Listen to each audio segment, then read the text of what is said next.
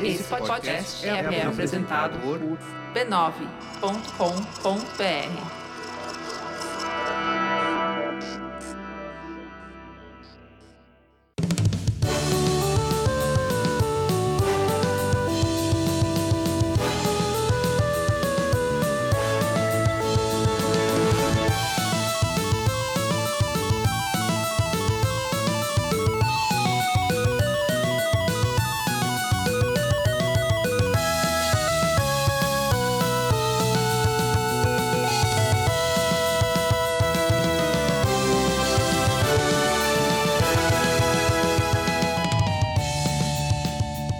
Ao vivo, o Poco Pixel número 128, eu sou o Adriano Brandão, do meu lado tá o Danilo Silvestre, tudo bom? Tudo bom, beleza? Maravilha! Qual que é o tema de hoje, Danilo? O tema de hoje é o remaster de Por que gostamos de videogames antigos? Caramba, a gente vai remasterizar o episódio número zero do Poco Pixel. Zero. Aliás, Zero. Por que tem um episódio zero? É que foi o episódio piloto. É episódio teste. né? É isso, a gente não sabia se ia rolar. Então a gente fez um teste e o jeito de entregar pra cara das pessoas que, olha, a gente não garante que vai ter o 1, é chamar ele de zero.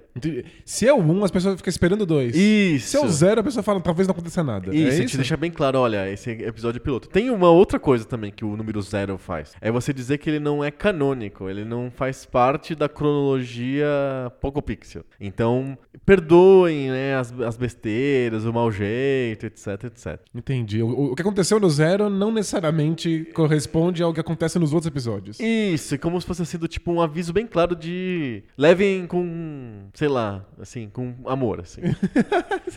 Perdoa a gente pelo, pelas, pelas, pelo vacilo. Entendi. Sejam condescendentes. Exatamente.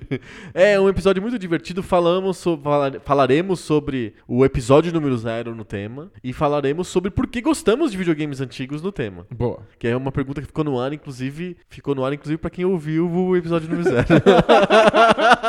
por é- isso que precisa de um remaster. Esse precisa remasterizar, né? É, exatamente. Eu já tô adiantando que eu ouvi o episódio zero, eu me sacrifiquei por vocês. É pra vocês não terem que ouvir o episódio zero, eu ouvi por vocês. Você passou por essa aflição. Isso, exatamente. Eu, eu- eu não. Eu, só- eu pre- eu prefiro manter a, a- lembrança carinhosa do episódio. Na minha Isso, cabeça deu tudo certo. Não ouçam, eu sei que eu falar isso, tá todo mundo correndo pra baixar o episódio zero, né? Não, ouçam Só pelo esse. fato de eu falar que não é pra ouvir. Mas esse é o episódio zero, só que melhor. Isso, é, é o episódio zero que deveria ter acontecido. Boa. Antes da gente ir pro tema, a gente tem que falar sobre outra coisa. Uma coisa que eu não devo ter falado no episódio zero. Acho É. que naquela época eu ainda não tinha essa consciência que eu, que eu tenho hoje sobre os males, da, os perigos da gonorreia. É Como doença sexualmente não, transmissível. você não falou sobre gonorreia no episódio zero. Não, né? Então Não. Agora, agora eu preciso fazer o Mas alerta. foi uma das pouquíssimas coisas que a gente não falou no episódio zero foi sobre gonorreia. Ah, é? É. O resto eu tava lá? O resto tá tudo lá. Gente, logo de cara, assim? Sim. O episódio zero é, é piloto e é uma espécie de semente. Todo, todo o Poco Pixel tá lá condensado em uma única coisa, que é o episódio número zero. Tá, tu- condensado- tudo lá. Tá tudo lá, só, Tá que, tudo ru- só lá. que ruim. Todos os outros episódios, no fundo, são remasters do episódio zero. É mesmo? É, tá tudo lá. Olha, tô, tô- agora eu tô querendo ouvir mesmo, hein? Você tá fazendo errado essa contra-propaganda É aí. verdade, eu ia falar que o episódio é mu- muito bom, aí ninguém quer ouvir. Estou falando que ele é exótico, bizarro, as pessoas vão ouvir. Bom, mas não tem gonorreia, agora tem, e é isso que importa. Agora não tem não, porque não é sobre gonorreia que a falar. Não? Não, não, é sobre o mecenato esclarecido do Poco Pixel. Ah, bom. O mecenato não existia no episódio zero. Não, também não tinha, olha só. tá vendo? o mecenato esclarecido do Poco Pixel é a chance que a gente dá pros nossos ouvintes de ajudarem o podcast a continuar existindo. Boa. Em vez de você simplesmente contar com a sorte, né? Do tipo, orar e falar, não, vai ter Poco Pixel. Não, você pode ajudar o Poco Pixel a continuar existindo. Tomara que eles acordem de manhã e queiram gravar outro episódio, à né? toa, só, só pela graça de fazer. só porque é divertido. É, é muito por isso também. Isso, foi, foi por isso por muitos anos, né? Mas o, o, O mecenato é um jeito melhor do que só, só torcer, só fazer figas. Você contribui e você contribui pouquinho, porque várias pessoas contribuindo ajudam a gente. É mais pela força do coletivo e não pela um mecenas ajudar. É, o, o mecena milionário, não? E, é, é, na verdade, a gente tá subvertendo um pouco o, a palavra mecenas. Porque o mecenas clássico é aquele cara que sozinho banca um monte de artista. Aqui é o contrário. É um monte de mecenas que ajudam um único emissor de produtor de, de conteúdo, né? É, pa- pa- parece adequado aos nossos tempos. né? Exatamente. Você com apenas 10 reais por mês, que é mais barato do que um suco de shopping. É, depende do suco de shopping, mas sim. É, sim. tem uma loja de suco de suco que eu acho muito engraçado que chama Bolado Suco. Você já ouviu falar dessa loja? Ela existe de verdade? Existe de verdade. Você tá fazendo propaganda gratuita pra É propaganda gratuita. Hashtag Ed. É uma rede, tem em vários lugares, chama Bolado Sucos. Mas por que, que eu deveria tomar um suco que me deixa bolado? Bolado é ruim? É, você fica meio bolado, né? Você fica preocupado, bolado. Ah, isso é bolado. É isso que é bolado. Não, eu, eu- sabia. É só pra eu explicar, né? É o gancho pra eu explicar, né? Isso, claro. É uma loja de suco que chama Bolado. Se eu tivesse que pagar pra ficar bolado, é melhor que eu pagar um pouco pix. Você não concorda comigo? Muito melhor. Você não muito. fica bolado, você recebe os episódios antecipadamente. É legal, os nossos mecenas recebem às vezes com cinco dias de antecedência os episódios do Poco Pixel. O que causa, às vezes, uma estranheza, que é o fato da gente ter comentários sobre o episódio novo no Antes Twitter, pro ar, é. muito antes dele ir pro ar, o que é engraçado. É, né? muito engraçado. Inclusive, tem mecenas que ajudam a gente a escrever os links do post. Ah, é? Dizendo Aconteceu na semana passada. que... d- Dando... A- apontando os nossos erros. Isso, em, geral, é mostrando que a gente falou com a groselha, né? Isso, a gente groselhou. Aí o Mecenas percebeu, escreveu, a gente corrigiu no post antes do, do episódio ir pro ar. É muito que- legal. Que ótimo. Então tem os episódios com ante- antecedência e tem o ingresso VIP pra entrar no Mecenato Esclarecido, que é o grupo de Facebook mais legal do planeta Terra. É, é, é o, o maior conjunto de pessoas animadas pra discutir da história da É humanidade. verdade. Estamos um- uma, uma época em que as atenções estão divididas com a Copa do Mundo. E, e mesmo, Mesmo assim, assim, mesmo assim, tá rolando. Tá lá rolando. A gente discute é, pesquisa eleitoral, discute os partidos. e Tá, é, tá, é, tá uma prévia do que vai acontecer até o final do ano. É verdade. né, não é? É. É, que- porque vai ficar pior. Vai, vai ficar. E ó, da- daqui a pouquinho vai sair Shenmue 1 e 2 na versão remasterizada. Ah, é verdade. Então, po- pode esperar que vai ter muito conteúdo extra da minha parte sobre Shenmue por lá. Mas não vale um pouco Pixel, o Shenmue 1 e 2? Ó, vai, vai porque ter. é jogo velho. Vai, vai ter também, claro. É, isso aí. Quando sair Battletoads novo também, o ano que vem, vai sair. Vai, né? Outro episódio sobre Olha, Battletoads. que, que, que época gloriosa pra estar vivo, né? Exato. Que é uma coisa que define um pouco o Pixel. Inclusive, tá lá no zero. Tem Battletoads no episódio zero. E tem Shenmue, não? Não, Shenmue não. Ah, que absurdo. Por isso Uma é falha merda da nossa Zero, parte. é. Tem que remasterizar e falar de Shenmue o tempo inteiro. entre lá em apoia.se barra PocoPixel e, e entre no grupo mais joiado do planeta Terra. É, vale a pena. E também a gente tem que falar sobre os podcasts da família B9. É verdade. É, o Poco Pixel faz parte da família B9 de podcast, que é uma família que nas últimas duas semanas não ganhou um, podcast novo. Ih, tá muito lento isso aí, hein? É a Copa do Mundo. Tá faltando criatividade. Mas é uma família enorme com um monte de podcasts, todos diferentes e cada um com o seu tema especial e todos legais. Tem que entrar lá em b9.com.br barra podcasts e dar uma olhada no cardápio farto de podcasts do- da família B9. Vai ter alguma coisa que te agrada, não é E- possível. Com certeza. Se não bobear, todas as coisas te agradam. Se, se nada te agradar, você não tem coração. Você tem um toco de madeira embolorado no lugar Isso, do é coração. teste de humanidade. é. Exatamente. b9.com.br barra podcast. Boa. Vamos pro tema, finalmente? Nossa, bora lá. Agora vamos.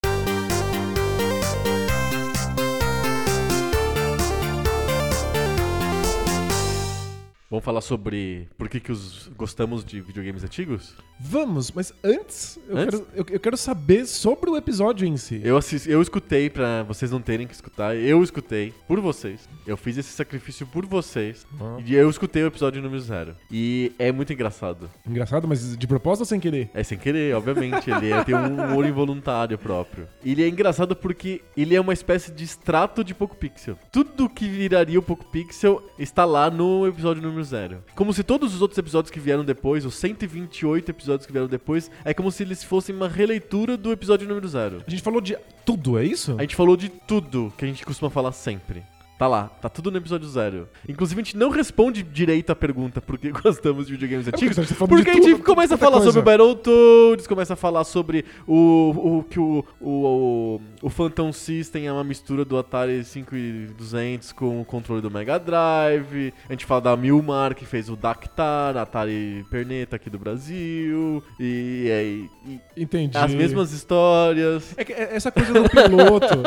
Episódio piloto não sabe se vai ter o resto da série. Você gasta tudo ali. Você põe tudo que você põe. Você, O você repertório inteiro você joga no primeiro Você episódio. conta a história inteira no episódio só, porque vai que não deixa continuar fazendo, né? Ah, Foi isso, né? A gente falou de tudo. A gente falou de absolutamente tudo. Tudo que a gente tinha vontade de contar. A gente falou até do Ultimate Stuntman no episódio zero. Jura? Sim. Que absurdo. Que dava choque no, no Nintendinho pra pular os, o direito autoral. Tá, então, a gente falou de computador 8-bit, falou do El Capitão Trueno. então, ao invés de ouvir 120 Laera, a episódios... gente falou do Laerância. Caramba, as, as coisas muito nossas, assim, né? Sim. Ao invés de ouvir 120 A gente episódios, falou dos, dá pra ouvir a só um gente zero? falou, inclusive, dos livros do Poco Pixel. Você tá brincando? É, só que não eram livros, era, o- era o blog do Poco Pixel. Ah, entendi. Os, os textos já estavam rolando antes do podcast? Sim, então já tinham vários textos já escritos, são basicamente as versões, é, como que eu posso dizer assim, em girino dos textos do, Do- do- do dos livro, livros. Então, tipo, tá tudo no zero. Então, dá pra ouvir só o zero, não tem que ouvir o resto? tá tudo condensado ali, têm Espe- pouco tempo, Eu é? espero que não, mas se você quiser a versão zip, né, do, do Poco Pixel, o zero tá lá. É muito engraçado. Sabe quando você vê um bebê e aí você, se você já conhece o adulto, você fala, é a cara dele, tá, tá aqui. É, é exatamente assim que é o episódio número zero do Poco Pixel. Mas é, mas é bom. Não, é horrível. É- é horrível? É horrível. é muito engraçado porque o som não é bom, a gente não sabia gravar. Sim. Então parece que a gente gravou em fita cassete. É, ah, então, bonitinho. Já, que- já, que- Mas Já foi tá no querer. passado, é, né? não, não foi de propósito. Foi, de sem, sem- foi sem querer. já foi pensando no legado. A gente assim. gravou com equipamento. Inclusive é o mesmo equipamento que eu tô olhando aqui dos estúdios Bola Presa de Rádio. Mas a gente não sabia equalizar, os microfones eram uma merda. Os microfones eram um- outros, mas não são, não são os mesmos que a gente usa hoje, mas são os mesmos microfones que a gente usou por três anos, sei lá. A gente só trocou esses microfones agora, na quarta temporada. Tem razão. Então a gente não sabia operar o negócio. E sério, o som dele é de fita cassete. Ah, le- Legal, e gostei. não foi com efeito que a gente colocou pra ficar igual a fita tipo- cassete. É tipo não, um não. filtro, é. É, não foi um filtro. Simplesmente aconteceu. Ficou com um som de fita cassete. As vinhetas soam como se elas estivessem sendo tocadas dentro de uma lata. A gente tocou as vinhetas numa lata. E tem uma coisa muito engraçada nos primeiros episódios do Poco Pixel. Lembra que a gente fazia ao vivo? A gente botava. A gente tinha um, um iPad. Ah, Que- Fazia uns efeitos sonoros Que tinha vivo, uma, né? uma mesa de efeitos sonoros no iPad que a gente colava no- na mesa de som mesmo. Sim, sim. E aí tinha os botõezinhos com barulhinhos. E tinha as vinhetas. Então as vinhetas a gente tocava pra gente também. A gente escutava as vinhetas. a gente né? escutava, não é que nem hoje que a gente grava e depois as vinhetas são adicionadas na edição. Não, não pode cortar a magia. não, mas aí você espera assim que as pessoas saibam. Não, a gente tocava a vinheta mesmo. Então a gente escutava a musiquinha do Mario quando ia pras cartinhas. Então era pra gente também legal, divertido. É, pra, pra, pra gente se inserir naquilo já que a gente não tava acostumado a fazer, né? Exato. E aí tinha uma- uns barulhos de cornetinha, de a gente aplaudindo, de, sei lá, de tambor batendo. E é inútil, mas a gente apertava assim só porque era, tava disponível. Só Tava lá, fazia- os sons estavam lá. Fazia som, né? Que Isso, a é gente tão apertava e fazia é. pó. E tipo, pra que isso? e tem. No episódio zero tem umas duas vezes que eu fui lá e apertei lá o pó, só pra. Só porque podia apertar, só que era um botão, assim, né? Tá escrito assim, não aperte, Por que, que você lá apertou? o Por- porque eu podia apertar. Incrível. Tinha algum sentido? Não. Não, não. Nenhum. É muito engraçado. Ele é um, é um extrato de Poco Pixel. É como se tivesse a- a- exprimido todos os Poco Pixel e saiu zero. Que engraçado. Sim, a gente é muito repetitivo. Eu fico maluco com as pessoas que escutam a gente. É que, no, no fundo, quem produz conteúdo tá falando sobre si mesmo, sobre a própria É verdade. experiência, sobre É as próprias verdade. memórias, É sobre a, verdade. a- a- a sua própria maneira de interpretar as coisas. E no né? fundo, eu acho que qualquer podcast é meio isso. Se eu pego, sei lá, os, os braincasts ou pegar um, um jovem nerd da vida e espremer, sai tudo um, um episódio. São as mesmas piadas, o mesmo jeito de falar, às vezes brincadeiras. E a gente repete, repete, repete isso a exaustão. Com, É. com nuances, mas eh, no fundo é isso. Eu acho que, o, com sorte, né, os bons podcasts, e eu torço muito pra que a gente possa ser incluído na lista, a gente evolui com o passar do tempo, inclusive passa a ter visões novas sobre as coisas. Não, a- Né? não, isso acontece, sem dúvida. Então a gente mudou de opinião, a gente, a gente passou a analisar as coisas de uma maneira mais profunda, mais elaborada, espero. Sim. Mas o essencial da coisa tá, tá sempre ali, porque o essencial da coisa é você, né? Você É, não vai mudar é isso, tanto é assim. exatamente né? isso. E com textos é a mesma coisa. Com qualquer produção. Faz sentido, é. A gente percebe isso quando a gente analisa a história da arte, você pega pintores ou compositores ou dramaturgos e é- o estilo tá lá, né? No fundo, ele descobriu uma fórmula que é ele, que significa ele, que não tem ninguém que seja igual, e ele repete aquela, aquele jeito dele com variações. É, tem obras que são muito diferentes umas das outras, mas você reconhece um estilo, uma, É. existe alguma coisa de básico que tá ali, né? É, então, por exemplo, é um caso muito engraçado é, de música, mas eu vou contar aqui rapidinho. Você tá assistindo a Copa do Mundo pro que canal? É, propaganda? É, hashtag Ed, eu tô... Não, é, eu- é, de novo, hashtag Ed. Eu tô na Sport TV. Isso, no Sport TV tem uma vinheta, uma vinheta repetitiva, né? Que é uma música russa. É, sim, sim. Então, eu, eu- quando eu escutei pela primeira vez, eu falei, isso é Tchaikovsky, mas eu não conheço a obra. Será que é mesmo Tchaikovsky? Eu comecei a procurar. Aí eu fiquei alguns dias indo de- do Spotify, todas as obras que eu me lembrava do Tchaikovsky pra, pra ver se a- a- aparecia a vinheta do Sport TV. Gente, eu- E não encontrei. obsessão é outra coisa. É, eu fiquei meio obcecado. E eu, eu falava assim, eu tenho certeza que é Tchaikovsky, porque o estilo tá todo ali. Mas eu não conheço essa peça. Aí eu desisti de procurar. Eu fui no Reddit, escrevi, quem que compôs isso aqui? E coloquei um vídeo do YouTube que tinha a vinheta do Sport TV. Caramba, que lindo. Aí, alguns minutos depois, o cara escreveu, ah, é o começo do terceiro ato do Lago dos Cisnes. Aí eu fui e é realmente, é. Ou seja, é Tchai- é Tchaikovsky. É Tchaikovsky mesmo, eu acertei. Você reconheceu o estilo. eu reconheci, Você mesmo, saber qual é a mesmo obra. alterado, eles põem um monte de batuque em cima, eles têm a- o cara falando Copa do Mundo, FIFA no Sport TV, o Entendi. patrocínio, não sei o quê. E mesmo assim eu reconheci o estilo. Então é, é- A gente tem um estilo, Danilo. O Poco Pixel tem um estilo. Que, que é a tá lá gente- tudo é- no zero, que é a gente. Que legal. Es- E que, espero- é, que é diferente do Bola Presa, é diferente do Tabulices. Sim, porque esse, é, é, podcasts são gravados com mais de uma pessoa. Então o Isso. resultado é a É a interação dessas soma. pessoas. é. Quando eu me escuto falando de futebol lá no podcast de Copa do Mundo lá do B9, eu sou um outra pessoa, eu sou diferente. É, nós, nós somos pessoas diferentes em ambientes diferentes. porque Exato. É, é como nós somos tocados pelas, pelas pessoas, né? Essa soma de É, afetos. né? É isso. É isso. Sobre o episódio zero é isso. Boa. A gente tá correndo o risco de gravar um, um episódio sobre o Poco Pixel. que a gente também não fale sobre por que gostamos de videogames antigos. É, porque a gente tá falando sobre o Poco Pixel, sobre estilo e sobre a música do Sport TV. Ó, mas ó, fazendo o link, eu acho que nós gostamos de videogames antigos porque videogames antigos também têm um estilo próprio. Ah, então vamos lá. Vamos falar sobre por que, que a gente gosta de videogames antigos. Bom. O que, que videogames antigos têm de diferente de videogames novos? Porque gostar de videogames antigos é uma opção, não é uma obrigação. Na época, quando a gente tinha o Nintendinho, gostar dos videogames, de- dos jogos disponíveis para o Nintendinho, era o único jeito possível de jogar videogame, Era certo? tudo que tinha, claro. Era o que tava lá. Hoje a gente tem o PlayStation 4, o Xbox One e o Switch com os jogos novos e a gente gosta de videogames antigos. Por quê? Se é uma opção, se não é uma obrigação. Você tocou numa coisa mu- muito importante, que é quando a gente tinha um Super Nintendo, ou um, um Mega Drive, não passava pela nossa cabeça jogar um Nintendinho ou um Master System. Não. né? Pare- Parecia que você tinha acesso ao mesmo estilo de jogo, ao mesmo tipo de experiência, só que em versões melhoradas, se você subisse Te o- dou um exemplo consoles, mais né? dramático ainda. Quando a gente tinha o Nintendinho, não passava pela gente jogar Atari.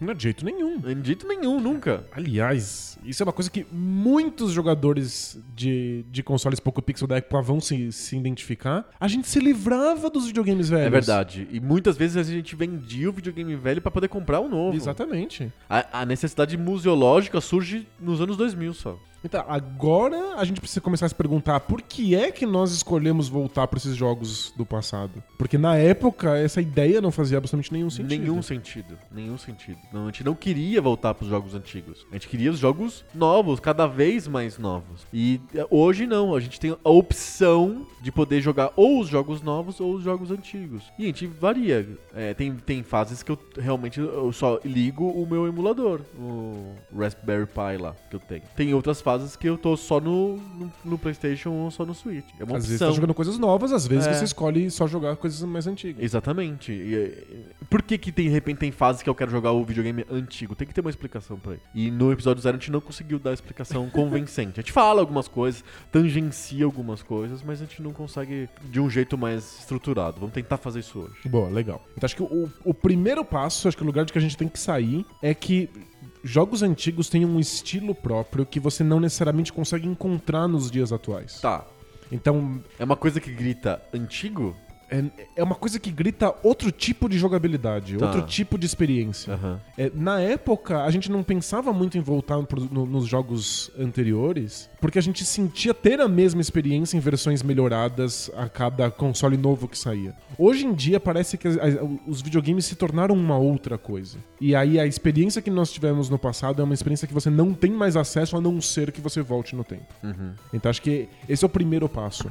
Tipos de jogos que marcaram época no Nintendinho não são facilmente encontráveis em novas versões hoje. Tá, perfeito. Então, é, tem uma questão inerente aos próprios jogos. Você Isso. tá dizendo que tem uma razão, um motivo pra gente gostar de jogos antigos que tá dentro dos próprios jogos. Exato, que tem a ver com o estilo desses jogos, a proposta deles, o nível de dificuldade, o tipo de design. Tá. Já podemos voltar a esse ponto daqui a pouquinho? Claro. A gente vai falar sobre o que, que faz o estilo desses jogos ser diferente dos, dos estilos dos jogos modernos. Perfeito. Mas acho que tem, tem razões também que tão, são exógenas, são, são razões que estão fora dos jogos. Eu acho que um- uma razão que a gente não pode negligenciar é a gente tem saudade da época, a gente é nostálgico também com os videogames antigos. Os videogames antigos trazem pra gente memórias de uma época que a gente era outra coisa, que a gente vivia um outro estilo de vida, que a gente era, a gente era criança, por exemplo, a gente não tinha que pagar boleto, por exemplo.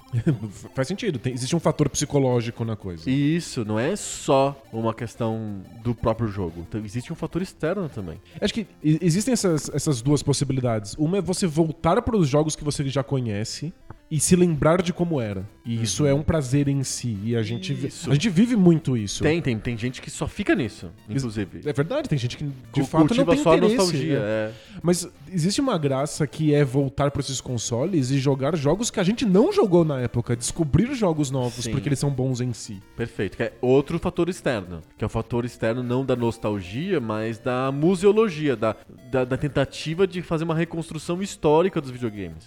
Isso não tá no jogo em si, isso tá fora do jogo. Isso tá na. Inclusive, tem mais a ver com o jogo moderno do que com o jogo antigo. Porque quando eu faço a historiografia do videogame, eu muitas vezes eu quero entender por que, que o jogo moderno é desse jeito. Perfeito. E os motivos estão nos jogos antigos. Então eu revisito para estudar, para compreender. E isso é uma razão externa ao jogo. Isso, fazer o que a gente chama de genealogia, que é ver de, de onde surgiu, né? Ver como é que uma ideia vai evoluindo ao longo do tempo. Perfeito. Então eu acho que são do- esses dois principais motivos externos, exógenos, a gente querer revistar os videogames antigos. Um é simplesmente nostalgia. É um fator de. E, e nostalgia tem muito a ver com controle, sabe? Porque o passado já aconteceu. Você já conhece. Eu já conheço e não tem surpresa no passado. Então ele é um, o passado é um ambiente totalmente controlado. E- O mesmo futuro- quando ele é ruim. O que, Mesmo é, o que é é ruim. impressionante, né? É uma, uma questão muito importante pra psicanálise, né? Como É. às vezes o controle tá numa situação que é péssima pra você mesmo, mas você repete ela porque É por- você já conhece. Isso, por que a gente gosta tanto de nostalgia? Porque é um ambiente seguro, né? A nostalgia é segura pra gente, dá um fuzzy warm feeling de saber exatamente como é que termina a história. Porque a gente conhece já, a gente já viveu aquela época. Então voltar pros anos 90, digamos assim, vamos pensar um, uma questão política. A angústia que todos os brasileiros estão sentindo no momento porque a gente não sabe o que vai acontecer o ano que vem. Perfeito. É ruim, é um sentimento ruim. É um sentimento de, de tensão, né? De, de instabilidade. Isso. Quando a gente pega um, sei lá, um livro ou um documentário, uma revista dos anos 90 e vê como é que foi, por exemplo, a eleição de 89, como é que foram os primeiros meses do governo Collor, foi um horror, mas a gente não sente horror quando a gente lê aquilo. É, já aconteceu, a gente sabe como é que termina. Então hum, dá uma nostalgia, dá um sentimento de conforto, de segurança quando a gente revisita o passado. E acho que pra, pra, pra videogames é a mesma coisa. Mesmo que sejam jogos ruins, a gente olha pra eles com um carinho engraçado.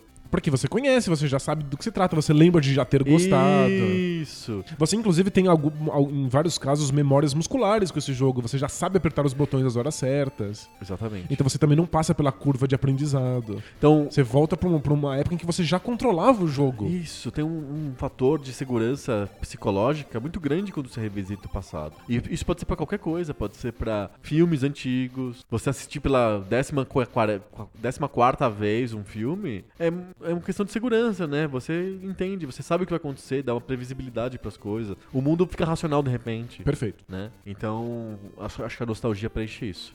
É muito divertido quando a gente pega a nostalgia por outro prisma, por exemplo, como faz o Angry Video Game Nerd. Ele pega a nostalgia e fala pra você: olha como isso era uma merda. E olha você como era ruim. Você gostava porque era o que tinha, porque você se dedicava a isso por horas e horas, porque era o único jogo disponível. Isso gera Mas um- era uma merda, Era uma né? merda. Isso gera humor, isso deixa a gente dar risada, a gente fica engraça- acha engraçado, porque é dois sentimentos contraditórios, o sentimento de nostalgia, de segurança, de revisitar o passado, que a gente conhece, que é previsível, racional e lógico, e disso ser confrontado no jeito analítico, do tipo, é gostoso revisitar? É, mas é uma merda, olha só. Olha como Isso- era ruim, é. Esse contraste era engra- é engraçado, gera humor. É, e ele, ele foge de um dos problemas principais da nostalgia, que é você acabar criando juízos de valor. Você volta pro passado, onde é tudo é controlado e que você se lembra com carinho, que aquilo é gostoso, e você cria a partir disso um discurso de que antes era melhor, agora é, uma merda. Exato. Então quando você consegue voltar pro passado e falar, nossa, olha como eu gostava disso, olha como era fantástico, mas era muito cocô, ou o jogo era quebrado, olha como o jogo tinha coisas que não faziam nenhum sentido, você evita essa cilada de achar que o futuro é- é- vai, vai piorando, né? É, é igual qualquer coisa, cara. No basquete ou no futebol, você assiste a Copa e fala: Ah, mas na Copa de não sei o que era muito melhor, muito Era mais muito- divertido. Exatamente. É claro que era mais divertido, já acabou. Você sabe o que acontece, você tá- é controlado. É, é dentro de uma zona de conforto da, tua- da tua cabeça que deixa tudo melhor mesmo. Pois é, já, já é uma história fechada, então ela já, você, ela já foi interpretada, ela Já já, faz ela sentido. já ganhou sentido mesmo, né? Né? Então, tipo, é claro que é gostoso assistir lá, sei lá, um jogo antigo lá do Lakers contra os Celtics, a final de 83, sei lá. É que você sabe o que acontece, é divertido rever, é tudo controladinho, gostoso. Eu acho que isso também tá nos videogames antigos. Sem dúvida. E tem outro fator que tá relacionado com a nostalgia, mas eu acho que ele, ele acaba se tornando uma coisa à parte, que é o fato de que essas coisas antigas já sofreram curadoria. Então você Perfeito. volta pra assistir esses jogos de futebol, de basquete no passado, mas não é Só os bons. Não é qualquer um, é, só os bons, É né? isso. então a, gente volta, se você for voltar pros jogos, qualquer jogo que você jogou na, na sua infância, você vai encontrar coisas que são Muito muito, lixo. lixo, muito ruins. Mas em geral a gente volta pras grandes experiências. A gente É. jogou centenas de jogos na infância. E volta Al- pro Mario, é. Alguns eram maravilhosos, você volta pra esses que são maravilhosos. É isso. Então você passa. Jogar videogames antigos é jogar coisas que já tiveram uma história, já foram julgados e analisados e dissecados. Então você tá jogando uma curadoria feita pelo tempo. Sim. O que ajuda você a se divertir e gostar dessas experiências. Exatamente. Então, eu acho que esse fator da curadoria tem a ver com aquele fator de historiografia, de genealogia. Então, olhar para o passado é tirar a incerteza e você fazer um, um filtro daquilo que faz sentido hoje, daquilo que é importante, daquilo que tem legado, que tem relevância. É uma coisa que a gente lida direto no Poco Pixel, porque a gente faz lá o Telecat só com jogos que passaram pelo nosso crivo, Perfeito. digamos, de alguma maneira. E se você pensar bem, é o controle absoluto. É o controle, inclusive, da qualidade do produto. né? Exato. É voltar para um passado que já é controlado, já é conhecido, mas é passar também pela, pelo julgamento coletivo do tempo que diz que aquele jogo está controladamente bom. Você não vai, não, não vai ter problemas com ele porque ele é maravilhoso. E- perfeito. E é, mesmo que você, a gente pegue um jogo aleatório, sem nenhum tipo de status canônico, Sim. a gente vai lá no archive.org, escolhe um jogo pela ordem alfabética, sei lá. Qualquer critério nada a ver, Rola roleta. rola roleta, sempre a- a- o, o ponto de vista analítico vai ser divertido. Você vai falar, esse jogo aleatório que eu peguei aqui, ele é típico da Konami do- Isso, é. dos anos 80. Ele é típico, sei lá, do que a Nintendo, no final do, do ciclo de vida do Nintendinho. Inclusive, ciclo de vida do Nintendinho e falar que os jogos antigos são fofinhos e tal, e a gente já falou no episódio zero. É mesmo? É. a gente é muito repetitivo. Que ótimo. Mas, mas você tem razão, são- duas coisas diferentes da museologia. Uma coisa é você olhar pro passado de maneira crítica pra ver o que, que isso vai virar no futuro. Aham. A outra coisa é você olhar pro passado pra descobrir como aquilo mostra o, o espírito daquele tempo. Então são dois exercícios diferentes Exato. de museologia. Os dois têm, têm valores em si. Isso. Então, mesmo pegar um jogo ruim, aleatoriamente, que não, tenha, não seja um jogo formador, não seja nada. Não deixou legado, não mudou Você futuro, pode não- se divertir só de ver as, as influências sobre aquele jogo. Olha, isso aqui é uma cópia do Mario. Perfeito. É Olha, obviamente um rip-off do outro jogo. É o tipo de música que se fazia nesse console. Isso. Olha, exatamente. usa esse mesmo esquema de cores. Exatamente. Olha a jogabilidade, olha, olha como a física é inspirada em tal coisa. Perfeito. Então tem um valor. Não é o jogo em si, não é bom. Eu não vou me divertir jogando. Não é o valor de ver coisas do videogame atual nele, mas é um valor de reconhecer, de in- interpretar o, o passado mesmo. É, é- é o fato, é a, graça de você estar num, num, num tempo diferente. De você ver de uma, uma fotografia de como era aquela época. né? Só que é uma fotografia interativa, no caso dos videogames. Exato, é legal, né? É divertido. Divertido. Pra quem gosta de hardware, também é divertido. Pegar o videogame antigo e ver como que era construído na época, como que era o tal do controle, por que que tinha um botãozinho aqui e ali. A gente foi no museu lá na exposição lá dos videogames, tinha os consoles antigos pra ver. É muito interessante de olhar aquilo, o hardware também é interessante. De pegar né? na mão o controle, né? De ver. Mas até quando você vê o jogo, é legal perceber quais eram as limitações tecnológicas. Olha, os jogos não conseguiam fazer tal, tal, tal- coisa. Olha, os jogos têm essa limitação de número de cores na tela. O que também é uma experiência com o hardware, né? Saber as- Uhum. o- o- até onde o, o videogame consegue. Perfeito. Os jogos não existem no vácuo, né? Eles existem atrelados às limitações físicas, digamos assim, do hardware deles, né? E aí acaba não sendo uma limitação, né? Você acaba vendo com carinho. Olha que fofo, o videogame não consegue fazer isso. Né? Você não fica falando assim, olha que merda, os jogos nessa época não faziam isso. Sim. Quando você aprende por que, que os personagens dos jogos de Nintendinho piscam, quando tem muitos na tela, é, você aprende que é pra ter- limitar o número de sprites que estão na tela. Então, pra, pra você ter seis personagens, só pode cinco sprites, um deles some. Ele pisca, é. Ele pisca, porque aí ele consegue aparecer. De vez em quando ele aparece. Então tem, tem explicações pras coisas. É uma camada que eu acho que não existe num videogame novo, num jogo novo. Quando você compra o God of War novo, a sua crítica é sobre outros, outras coisas, sobre outros elementos. Essa análise não cabe. Então, o que você vai pegar uma crítica de um videogame atual é do tipo assim, esse jogo, a história não tá encaixando, não tá encaixando direito. Ou é, só tem 30 horas e não 60 horas. Ou o online tá quebrado. Faz sentido, é. Tem outro tipo de, de, de análise, de crítica. Se você lê críticas feitas hoje de jogos atuais, não, é, não tem fatores diferentes. Eu não tô falando que são melhores ou piores. Os fatores que são analisados são outros fatores que não são os mesmos que a gente analisa quando pega um jogo antigo. É, acho que são, são fatores, inclusive, imediatistas, porque a história não tá fechada, né, já. A gente não sabe o legado dessas coisas. Exato. Quando quando você vai analisar um jogo, sei lá, do Super Nintendo, você pode encaixar a sua análise nos outros jogos Super Nintendo, no que o console produziu, em quais eram as dificuldades conhecidas de se programar no Super Nintendo. Hoje você não pode falar disso no PlayStation 4, Não tá no claro. Xbox One. Não tá, Tá claro. acontecendo não, ainda. Não tá fechado. Você pode falar, é claro que esse jogo tem problemas de textura. Todos os programadores tiveram problemas de textura nessa geração. Isso não, não, pra gente ainda não é perceptível. né? Perfeito. Então tem, tem, tem essa questão. Os jogos novos, de fato, exigem outro tipo de análise. É, eu tava vendo lá as críticas do Mario Tennis lá, do Mario Ace Tennis lá do Switch. E todos falam, ah, é que o, a- o modo aventura é muito curto. É um jeito de você criticar um jogo moderno. Você fala, o, o jogo é frustrante porque ele é muito, muito curto. Eu paguei caro e espero que a experiência seja gigante. né? Isso, alguma coisa assim. Quando você pega, quando pegarem daqui a 15 anos esse jogo, eles vão falar: "Ah, não, olha só como ele indicou o caminho pra outros jogos de esporte que viram depois". Olha, ele se insere dentro de uma propostas de experiências mais curtas dentro desse console. Isso. Por isso, isso, isso. É. Exatamente. Ele foi fundamental pra transformar o Switch numa outra coisa. A gente não sabe, o futuro ainda não foi construído. Então eu acho que são fatores a mais que a gente tem quando analisa videogames antigos que tornam esse jogar videogames antigos uma coisa divertida. Além do jogo em si, tem coisas fora do jogo. Perfeito, faz todo sentido. Ver como é, que, como é que a coisa influenciou o futuro, como a coisa mostra um momento específico do, do, do tempo e revisitar nós mesmos um momento Isso. psicológico naquele tempo. Isso, exatamente. Então, vou, vou- vou- acho que vale a pena te dar exemplos fora do videogame. Sei lá, filmes. Se a gente assistir, sei lá, o Robocop, o de 86. Tem várias coisas envolvidas quando a gente assiste o Robocop.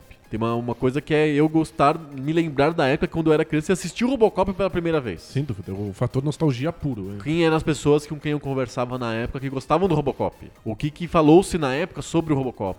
Eu pegar a crítica da Veja sobre o Robocop que saiu na semana que saiu no cinema o Robocop. Isso tá me dando uma. um- voltar no tempo que é interessante. Aí eu analiso que, de onde veio o Robocop e pra onde vai os filmes depois do Robocop. Isso é legal também. Eu analiso o estilo do diretor, qual que- quais, quais filmes que o Wolverhoven fez antes do Robocop e depois do Robocop, e assim por diante. Isso me dá uma outra graça de ver o filme. Acho que são três camadas. Uma é sobre você mesmo. Isso. Então, como aquele filme influenciou você quando você era criança. Depois, sobre a sociedade, como é que a- a- as pessoas da época Isso. viram aquilo, como esse filme mostra uma época em que o cinema era ma- mais violento, Aham. em que as pessoas eram mais abertas a isso. E uma outra é, é a camada do cinema em si. É ver como esse filme influenciou o cinema. E, e foi influenciado pelo, pela história do cinema Isso. antes dele. Isso tá tudo fora do filme, mas eu posso também curtir o Robocop pelo filme em si. E aí a pergunta que eu faço é: o quanto que essas outras camadas pesadas que eu comentei antes vão influenciar o jeito como eu entendo o filme em si? O fato de eu entender o que veio antes do, do, do filme, o que veio depois do filme, o como que eu era e como que eu me, me ligo emocionalmente ao filme, o quanto que isso me afeta na análise em si do filme. Perfeito. É, porque- possível? É, é, f- neutro? É, é completamente impossível. Porque quando a gente tá lidando com interpretação dessas coisas do passado, a gente tá usando critérios que são critérios modernos. Aham. Então acho que é- essa é uma grande dificuldade com jogos de videogame, se a gente lidar com as novas gerações. É, eles estão acostumados a jogar jogos 3D com um storytelling muito pesado. Certo. Esse é o critério de interpretação. Eles aprenderam a interpretar, a, a julgar os jogos a partir de quão longo é, quanto, como a história se desenvolve, quão bonitos são os gráficos 3D, quantos elementos online tem. Então, esses são, são os nossos critérios atuais. Se você voltar para o passado, como é que você se desliga desses critérios atuais? Então, você precisa entender quais eram os critérios da época. Você precisa ou lembrar da sua sensação, porque a nostalgia, de certa maneira, é um, um retorno a, uns crit- a critérios antigos, ou ver como eram as limitações do, do, do hardware, como foi a recepção do jogo naquela época, como eram as jogabilidades que eram propostas naquele momento. Aí você Perfeito. muda na sua cabeça o critério de interpretação do jogo. E aí você pode ter uma, uma, experiência. Ela não é neutra, mas ela é carregada para um momento específico do tempo. Entendi. É complicado você jogar jogos antigos esperando deles o que os jogos novos fazem. Uhum. Julgando eles pelos mesmos valores. Sim, sim. Porque eles são outra criatura. Eles.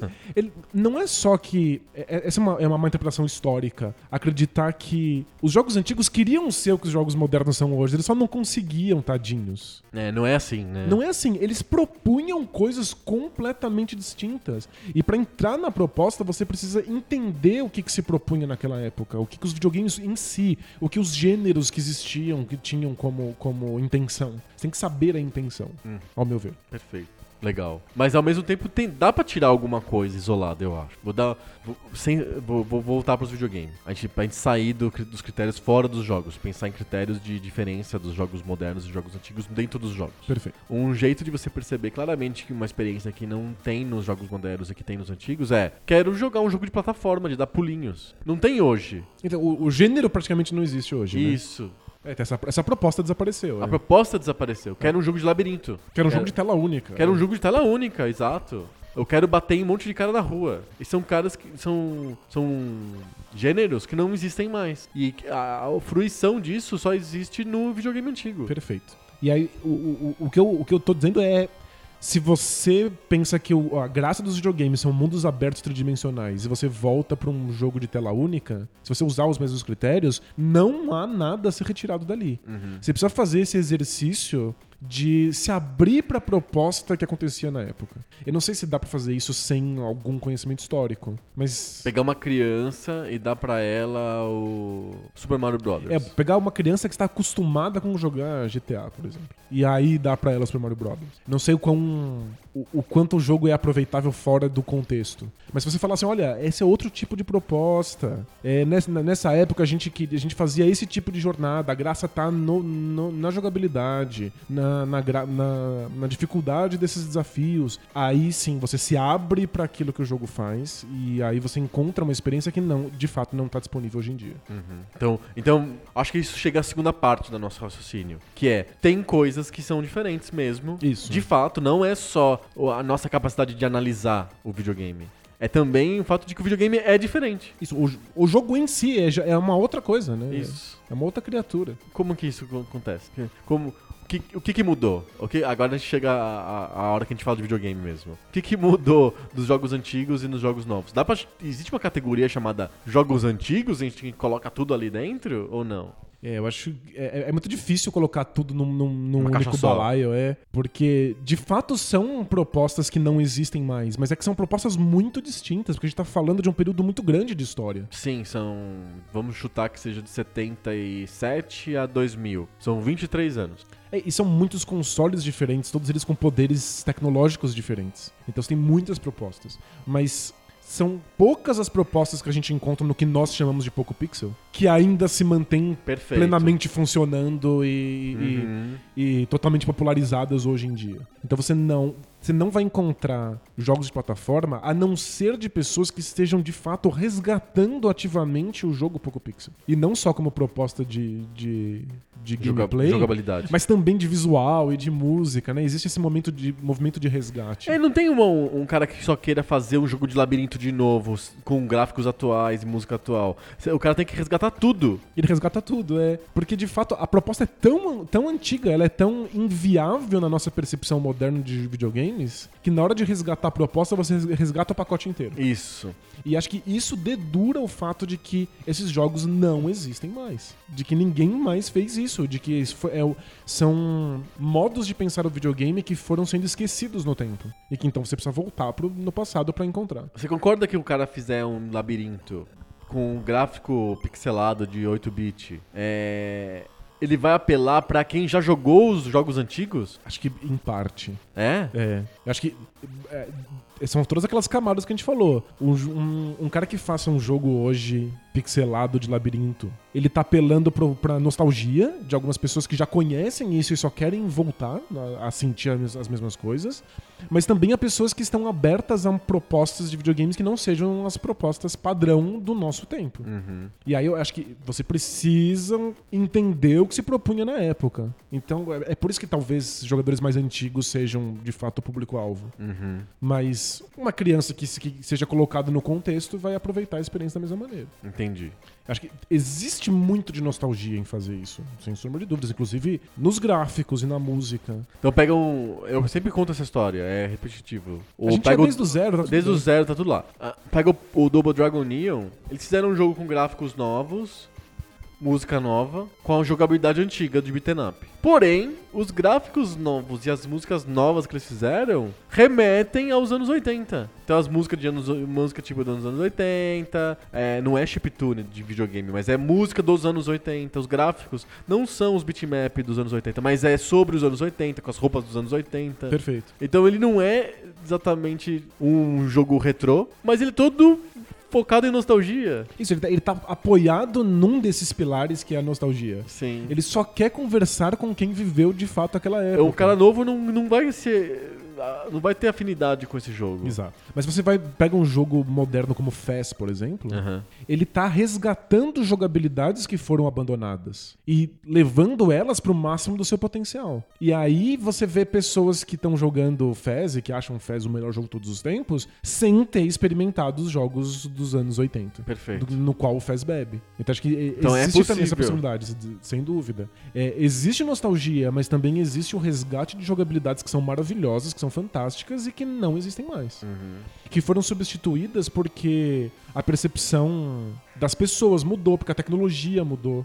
Eu acho que existe uma, uma, uma questão que os videogames sofrem, que é uma espécie de corrida tecnológica, que fez com que muitas empresas ficassem constrangidas de lançar jogos que não usassem toda a tecnologia de um videogame. Verdade. Uma É. questão mercadológica envolvida. É, Era impensável você lançar um jogo no, no, no PlayStation 2 Que fosse que nem o Super Nintendo. é, que fosse 2D com gráficos simples e jogabilidade pura. As pessoas não, não, não aceitavam. O Dreamcast fazia isso e era muito mal visto. As pessoas falavam assim: eu vou comprar um videogame novo 3D pra ficar jogando Chuchu Rocket, que podia estar no, no Game Boy.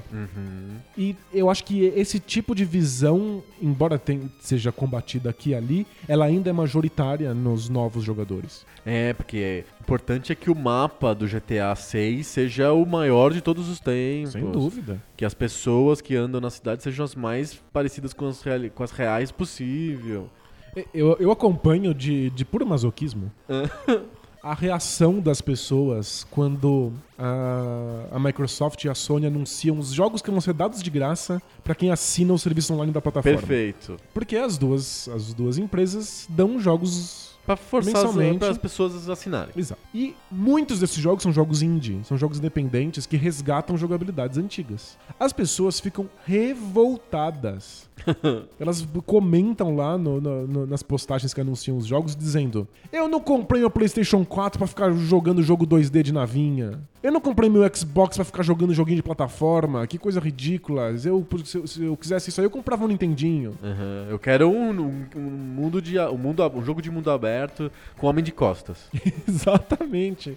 Então eu acho que a- as propostas antigas que eram boas, que eram incríveis, que passam sensações específicas, que são propostas muito específicas, foram sendo abandonadas porque as pessoas têm vergonha de colocar isso em videogames de, de, de muito poder Perfeito. tridimensional. Então, se você não encontra isso disponível no seu Play 4, você vai ter que voltar e jogar as coisas que foram feitas no Nintendinho, no Super Nintendo, no Mega Drive. Uhum. Porque elas são verdadeiramente boas em si. Elas só. A, a, a, a proposta dela só foi abandonada. Então, voltando. Isso a gente gosta de videogames antigos também porque eles têm jogabilidades diferentes e experiências diferentes que a gente não tem nos videogames novos. Exatamente. Então, se eu quero sentir o que, que é jogar um jogo de plataforma, o melhor jeito de fazer isso é voltar para os videogames antigos. Exato. Se eu quero sentir como que é jogar um, sei lá, um RPG é, de turno, é melhor ir pro Super Nintendo no- ou pro Playstation em vez de tentar achar isso num jogo moderno. É, inclu- inclusive os fãs de RPG sofrem, de RPG que a gente chama de RPG japonês, sofrem pra achar jogos novos. O Japão já não produz isso, porque o interesse das pessoas por esse tipo de experiência morreu Aham, com os jogos de Adventure 3D. sim. Então você vai ter que voltar no passado. Inclusive, com a garantia de que vão ser grandes jogos, porque você tem listas de quais são os melhores RPGs japoneses, mesmo coisas que você não jogou. Tem pessoas que voltam pra Final Fantasy porque lembram de ter jogado na época, então tem nostalgia. Questão nostalgia. Mas depois disso você começa a procurar quais são os jogos que nem foram traduzidos pro inglês e que agora os fãs estão traduzindo. Hum. Quais são. Eu quero mais dessa jogabilidade, porque eu não encontro ela hoje em dia em lugar nenhum. Então, mano, alguém traduziu aí o Tales of Symphonia. Nossa, vamos jogar, vamos ver qual é. Uhum. Então, existe isso. É, algumas pessoas voltam pela nostalgia, mas ficam porque amam esse tipo de jogabilidade e não encontram mais. Perfeito, perfeito. Então, o- a gente gosta dos videogames antigos porque, além de ser um prazer intelectual, de voltar pro passado, tem um prazer ps- psicológico ou emocional, sentimental, digamos assim, da, da nostalgia. E também tem o, o prazer do próprio jogo em si, de não, esse jogo não ser igual ao que se faz hoje. Exato. E eu acho que, no fundo, esse é o que importa mais. Porque, vamos ser sinceros, a gente vai morrer. Uhum. Vai chegar um momento em que nós não vamos ter mais pessoas que experimentaram o Nintendinho na época em que ele existiu. Sim, não vai ter mais. Vai, vai sumir. Vai virar relíquia do museu mesmo, né? Isso, não, não vai ter ninguém que, que tenha é, uma relação afetiva com o Nintendinho. Isso. É, e aí a gente assume que esses jogos vão desaparecer? Ninguém mais vai ter interesse em jogar esses jogos? O fator nostalgia deixa de existir, né? E aí não Porque não dá pra nada? ter nostalgia por uma época não vivida, certo? Exatamente. Não, tem gente que gosta de ir na taberna medieval e, e comer lá o pernil na mão. Tem até restaurante aqui em São Paulo que faz isso. É, mas aí não é nostalgia. Não é nostalgia o nome disso, é sei lá, escapismo? Como, que nome que você dá pra isso? Acho que Eu, eu gosto de imaginar que é só roleplaying, assim, sabe? A pessoa Perfeito, gosta de. uma fantasia, É, viver ela, uma finge, fantasia. ela finge que vive ali, porque. Uma hora o Nintendinho vai ser isso. Igual a gente vai no museu e olha o, sei lá, a... eu fui no museu na, na Europa e tinha lá um, tabuleiro de trilha. Legal, é.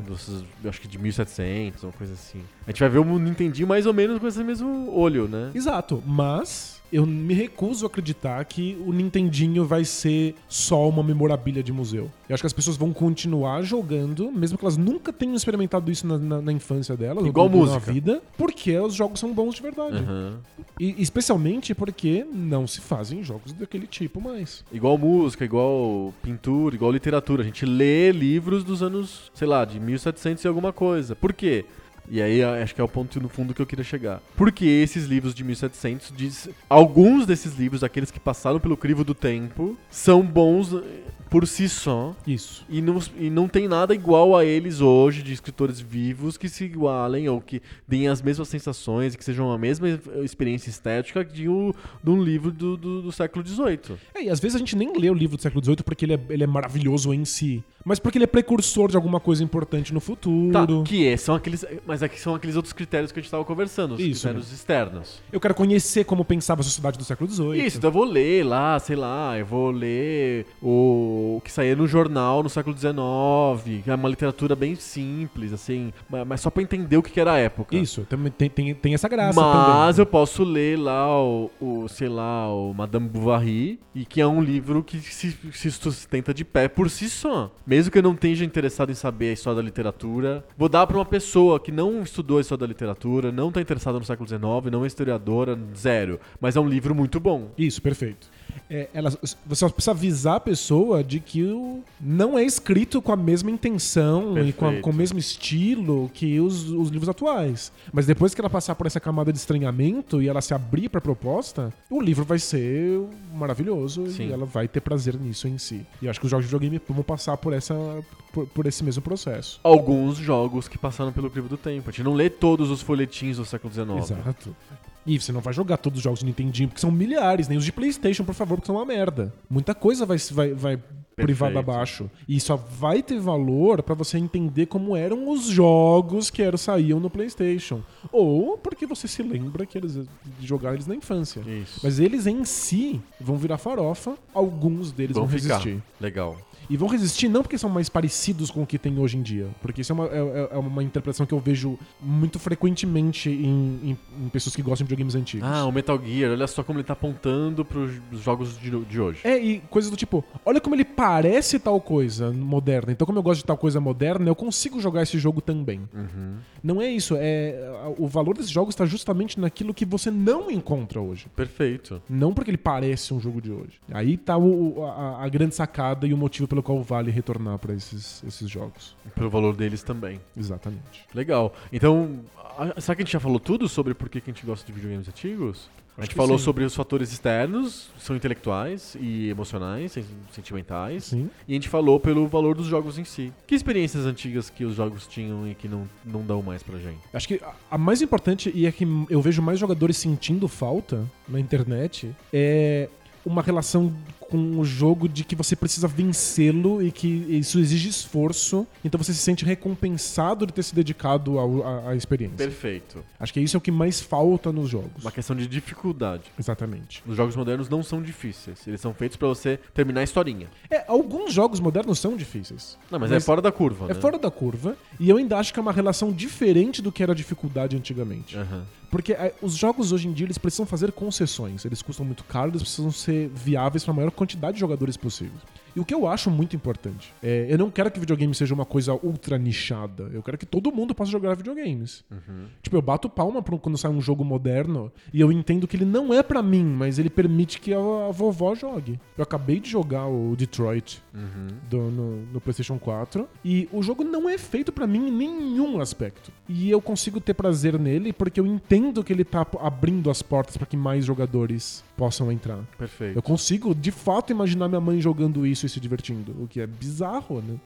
É, mas você acaba abrindo mão de uma coisa, de uma relação com o jogo que é dedique-se a ele. Decore ele. É, sinta que você tá de fato vencendo alguma coisa real na vida, porque você deu tempo pra isso. Mas é, é uma experiência muito nichada. Mas na época dos jogos antigos não era, ela era padrão. Era o que era. Era o que era? O videogame era, era, era pensado como proposta assim. Assim, até porque as horas que você ia ter de diversão eh, eram baseadas em uma quantidade muito pequena de estímulos. Então você tinha que fazer esses pequenos estímulos serem difíceis vo- você gastar as- essas horas todas pra conseguir quebrar esses estímulos aí que ele- pequenos que eles te ofereciam. É de, de fato é um jeito de colocar água no feijão. O- né? Oito telas, só que são telas muito difíceis. Aí você demora 40 horas pra decifrar as oito telas. Perfeito. E embora eu seja muito contra a água no feijão, né, esticar artificialmente a experiência, nesses casos você muda a experiência. Uhum. Você cria uma relação de satisfação com o jogo que tá ali, assim, beirando na frustração. E quando você vence a frustração, Isso. é, é- é um- uma catarse incrível que é difícil encontrar em videogames modernos. Isso, Battletoads ou Mario 3 são caras que são assim. Quando você consegue pegar o jeito de quebrar aquele desafio, é que vem a satisfação. Então eu fiquei 40 horas tentando descobrir como passa do, do- da, da caravela voadora com um bilhão de bombas na minha cabeça. Quando eu consigo, aquilo é incrível. Nenhum jogo te dá moderno te dá isso desse jeito. Eu tento até hoje Ninja Gaiden. E eu não consegui. Mas eu continuo tentando porque eu sinto que eu tô cada vez ficando mais próximo de Tá uma quase lá, tá vitória. quase eu tô lá, tá quase quase Eu tô, lá. eu tô quase lá há 20 anos. Mas eu tô quase lá. E é, é- é uma sensação incrível essa. De que eu tô de fato me tornando melhor em algo e me aproximando de uma vitória iminente. É, é, é, é um valor que é, é- é difícil de, de vender pra novos jogadores. Sim. Não, você vai sofrer, mas tudo bem. O sofrimento é bom. Né? É- é- tem que ter, chamar o Tite. Porque Tem que saber sofrer. Boa. Quem sabe o Titi coloque na cabeça da nova geração que sofrendo no jogo de videogame tem algum Vai jogar valor, né? Silver Surfer. Nossa, Silver Surfer é maravilhoso. tá pra muito além do sofrimento. É um jogo incrível. É si. transcendental, né? Nossa, Silver Surfer é incrível. Jogaço. Legal, eu acho que esse ponto da, da dificuldade, de quanto que você precisa se dedicar pra uma coisa tão simples, é meio que o cerne da diferença entre um jogo no- antigo e um jogo moderno. Um jogo moderno. O jogo antigo, ele tem poucas coisas, poucos elementos, e você precisa se dedicar muito a esses poucos elementos. O jogo moderno, ele tem muitos elementos, você pode se dedicar um pouquinho pra cada um deles. E todos eles são muito superficiais, né? É. Eu, eu gosto da metáfora do poço e da poça. Ah, né? Um poço é uma coisa assim pequenininha, mas ela é muito comprida. Enquanto uma poça pode ser uma coisa larga, mas tem um centímetro de profundidade, né? Então hoje, experiências de mundo aberto costumam ser poças. Aham. Tem um milhão de coisas pra fazer, nenhuma delas é memorável. Nenhuma delas muda nada. É, Você não precisa se um dedicar idiota, muito é. a, a nenhuma delas. Por que raios eu gastei um minuto nisso? né? Aham. Mas tudo bem, vou pra próxima, já que tem um Isso. milhão. Enquanto em jogos antigos são poços, tem três coisas pra fazer. Mas elas são muito profundas e exigem muita dedicação e muito esforço e são real- verdadeiramente complexas. Eu acho que é isso que. Muito mais do que o gráfico pixelado, do que a musiquinha chiptune, etc. a- a- o que os jogos antigos têm pra oferecer é exatamente isso. É a, a necessidade que o ser humano tem de poder se dedicar a uma coisa muito simples e, e dominar aquilo completamente. Exato. E o que eu acredito que é, também é um dos valores de jogos pouco pixel, em termos de jogabilidade. É, é, é simples, é, são, são pouco, poucas coisas estão acontecendo, mas elas mostram o valor que existe o gameplay puro. Uhum. A gra- Qual é a graça é em- em jogar de fato, ao invés de assistir, acompanhar uma história e ver horas de diálogo e ficar mexendo em milhões de menus. É só lide com essa jogabilidade, domine essa jogabilidade. É um. É um universo completamente diferente do, do, do mundo do storytelling que a gente tem hoje. Perfeito. Eu acho que isso meio que resume que dá pra gostar de videogames antigos por um monte de fatores. Dá pra abordar videogames antigos de vários jeitos diferentes, de vários ângulos diferentes. Sem dúvida. Não tem um jeito só de você gostar de videogames antigos. Você pode inclusive jogar de videogame- gostar de videogames antigos e não gostar de jogar eles.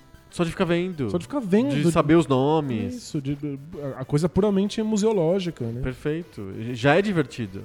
E você pode ficar lá escavando, ten- tentando encontrar jogabilidades incríveis que foram abandonadas. Sim. Última pergunta pra gente discutir. Tem como videogames antigos não serem nicho? Ah, eu acho que não. É não, né? acho que não. É, não tem como. É um hipsterismo mesmo, é um- uma coisa de nicho, né? É que você, você tem que estar disposto a aceitar a proposta, e essas propostas, em geral, são muito excludentes. Mas se você quer jogos que são muito abertos para todos os públicos, esses jogos são feitos hoje em dia, porque Perfeito. o pensamento é em abrir portas. né? Perfeito. Os jogos antigos, eles já são por proposta na época excludentes. E você ainda tem que fazer esse movimento de voltar pro passado e se abrir a um, a- a um novo modelo. Sim. Então você tá. O, o tempo inteiro, a ca- cada passo que você dá nos games antigos, você está diminuindo o número de pessoas que estão dispostas. Perfeito. Então é, olha, vamos voltar para trás, vamos diminuir o nível de tecnologia, vamos conhecer qual é esse modelo, qual era o contexto. Agora vamos pegar uma nova proposta e agora você vai ter que se dedicar a isso porque o jogo é difícil.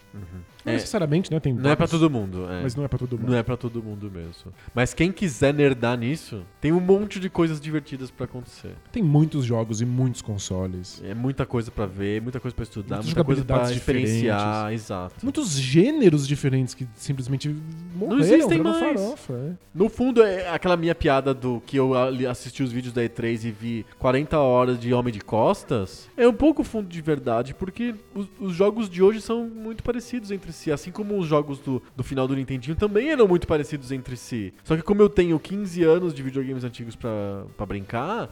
Dá uma sensação de riqueza que talvez que se eu estivesse morando em 1991 não tivesse. Sem dúvida nenhuma. e, e tem outra. Se a gente lembrasse assim, olha, naquela década, naquelas duas décadas, os videogames só tiveram jogos de homens de costas em 3D.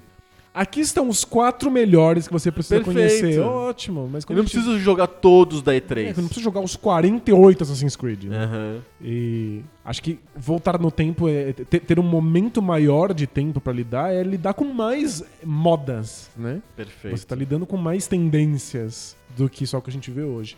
Mas sempre lembrando que a maior parte dos, do- dos estúdios independentes está disposto a resgatar essas jogabilidades antigas. Então você vai encontrar experiências pouco pixel modernizadas em estúdios indie. Sim. E eles ganham cada vez mais espaço nos consoles super poderosos 3D com gráficos de alta definição. Uhum. A gente está abrindo espaço de fato no imaginário popular para que esse- essas experiências retornem. Aconteçam, né? Como experiências de nicho, de fato. Aham. Mas elas estão lá e elas existem. Então vão ficar disponíveis, né? Sem dúvida. Perfeito. Muito bom, acho que a gente realmente fez um remaster. A gente respondeu a pergunta, eu acho, hoje. Ao invés de falar sobre todas as coisas possíveis do mundo, a gente respondeu a pergunta. Isso, porque o, o Zero era aquela vontade de falar sobre videogame. Entendi. A gente falou, descarregou o repertório inteiro não- não- e não, respondeu direito a pergunta. É, agora, 128 episódios depois, acho que a gente já falou bastante de videogame. Dá É, pra se focar no ponto. Dá pra se focar no ponto. é isso. Vamos pro Telecat? Telecat. Telecat.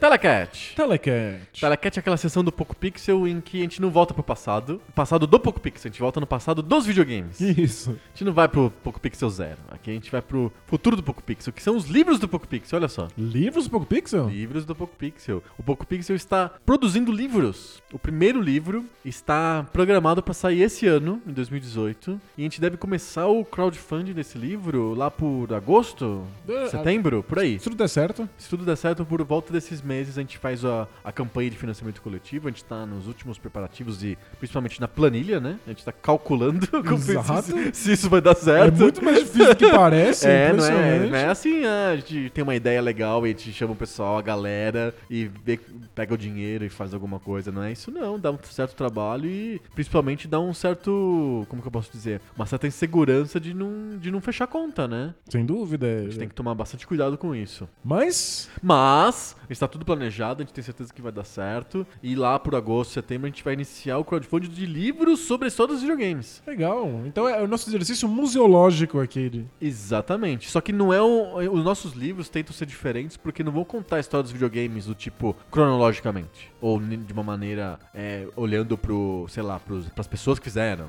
ou pros jogadores, ou pra indústria. A gente vai fazer isso com o olhar para os jogos. Exato. A gente vai usar os jogos como desculpas pra contarmos as histórias, dos- as histórias dos videogames. Como esses jogos contam pra gente sobre o hardware, sobre a jogabilidade, sobre as, as propostas, sobre os temas que estavam ali na história dos videogames. Exatamente. E, e desses os livros vão ter 200 jogos que simbolizam a história dos videogames. E desses 200 jogos, a gente vai sortear hoje dois e fazer eles se enfrentarem nos critérios universalmente aceitos da revistação Games. Que são cinco: música, gráficos, storytelling, jogabilidade e o critério de desempate, que é legado. Boa. Então, ao mesmo tempo, a gente faz aqui a nossa. cria a nossa expectativa para os livros e também se diverte com um campeonato que não faz nenhum sentido. Isso. Falando de jogos aqui de pura memória. Então, É verdade, porque não a gente matem. sorteia e aí cai. O que- jogo que vier, a gente vai ter que falar sobre ele. Às vezes não é um jogo que a gente estudou antes. É sorteio, sorteio. É, sorteio, é tão sorteio que aqui ao nosso lado tem uns- temos os auditores independentes da PricewaterhouseCoopers. Opa, tudo bom? Beleza? É isso. Vamos pro sorteio então? Vamos? Vamos lá. Chega aquele momento de muita expectativa. Eu tenho um jogo. Eu tenho também. Muito bom. O meu é Alone in the Dark. Alone in the Dark. Alone in the Dark. Um dos jogos favoritos na vida, ele é quebrado. É o seu jogo quebrado favorito. É, é, sem sombra de dúvida. Um jogo quebrado favorito. Muito bom. Tem critério quebrado. Ganhou. E o jogo que você pegou? Eu peguei GoldenEye 007. Uau! Acho que são jogos que têm uma coisa em comum. Diga. Essa, o 3D primitivo. É, é verdade. Mas é acho que são dois modelos bem diferentes de, de 3D, porque um é 3D puro, o outro é 3D com. Misturado com, com cenários pré-renderizadas, pré-renderizados, né? é. Exatamente. Conte sobre o, sobre o GoldenEye. GoldenEye. Eu preciso de uma pastilha. É, o GoldenEye é um, um jogo de tiro para o Nintendo 64, é completamente em 3D, numa época em que jogos de tiro eram completamente inviáveis em consoles. Não tinha. Acho que é- era também, além de serem inviáveis, a, a percepção geral da indústria que, é- que eram perene- perenemente inviáveis. Assim, do tipo, nem vamos tentar fazer. Exato. É, os primeiros jogos de tiro em 3D é, tiveram versões para os consoles. Então a gente teve o Wolfenstein 3D ou Aham. Doom para consoles. Sim. Porque eram jogos que não exigiam que você controlasse uma mira. A ideia de controlar uma mira enquanto você controla um personagem era completamente impensável em jogos de, de, de console.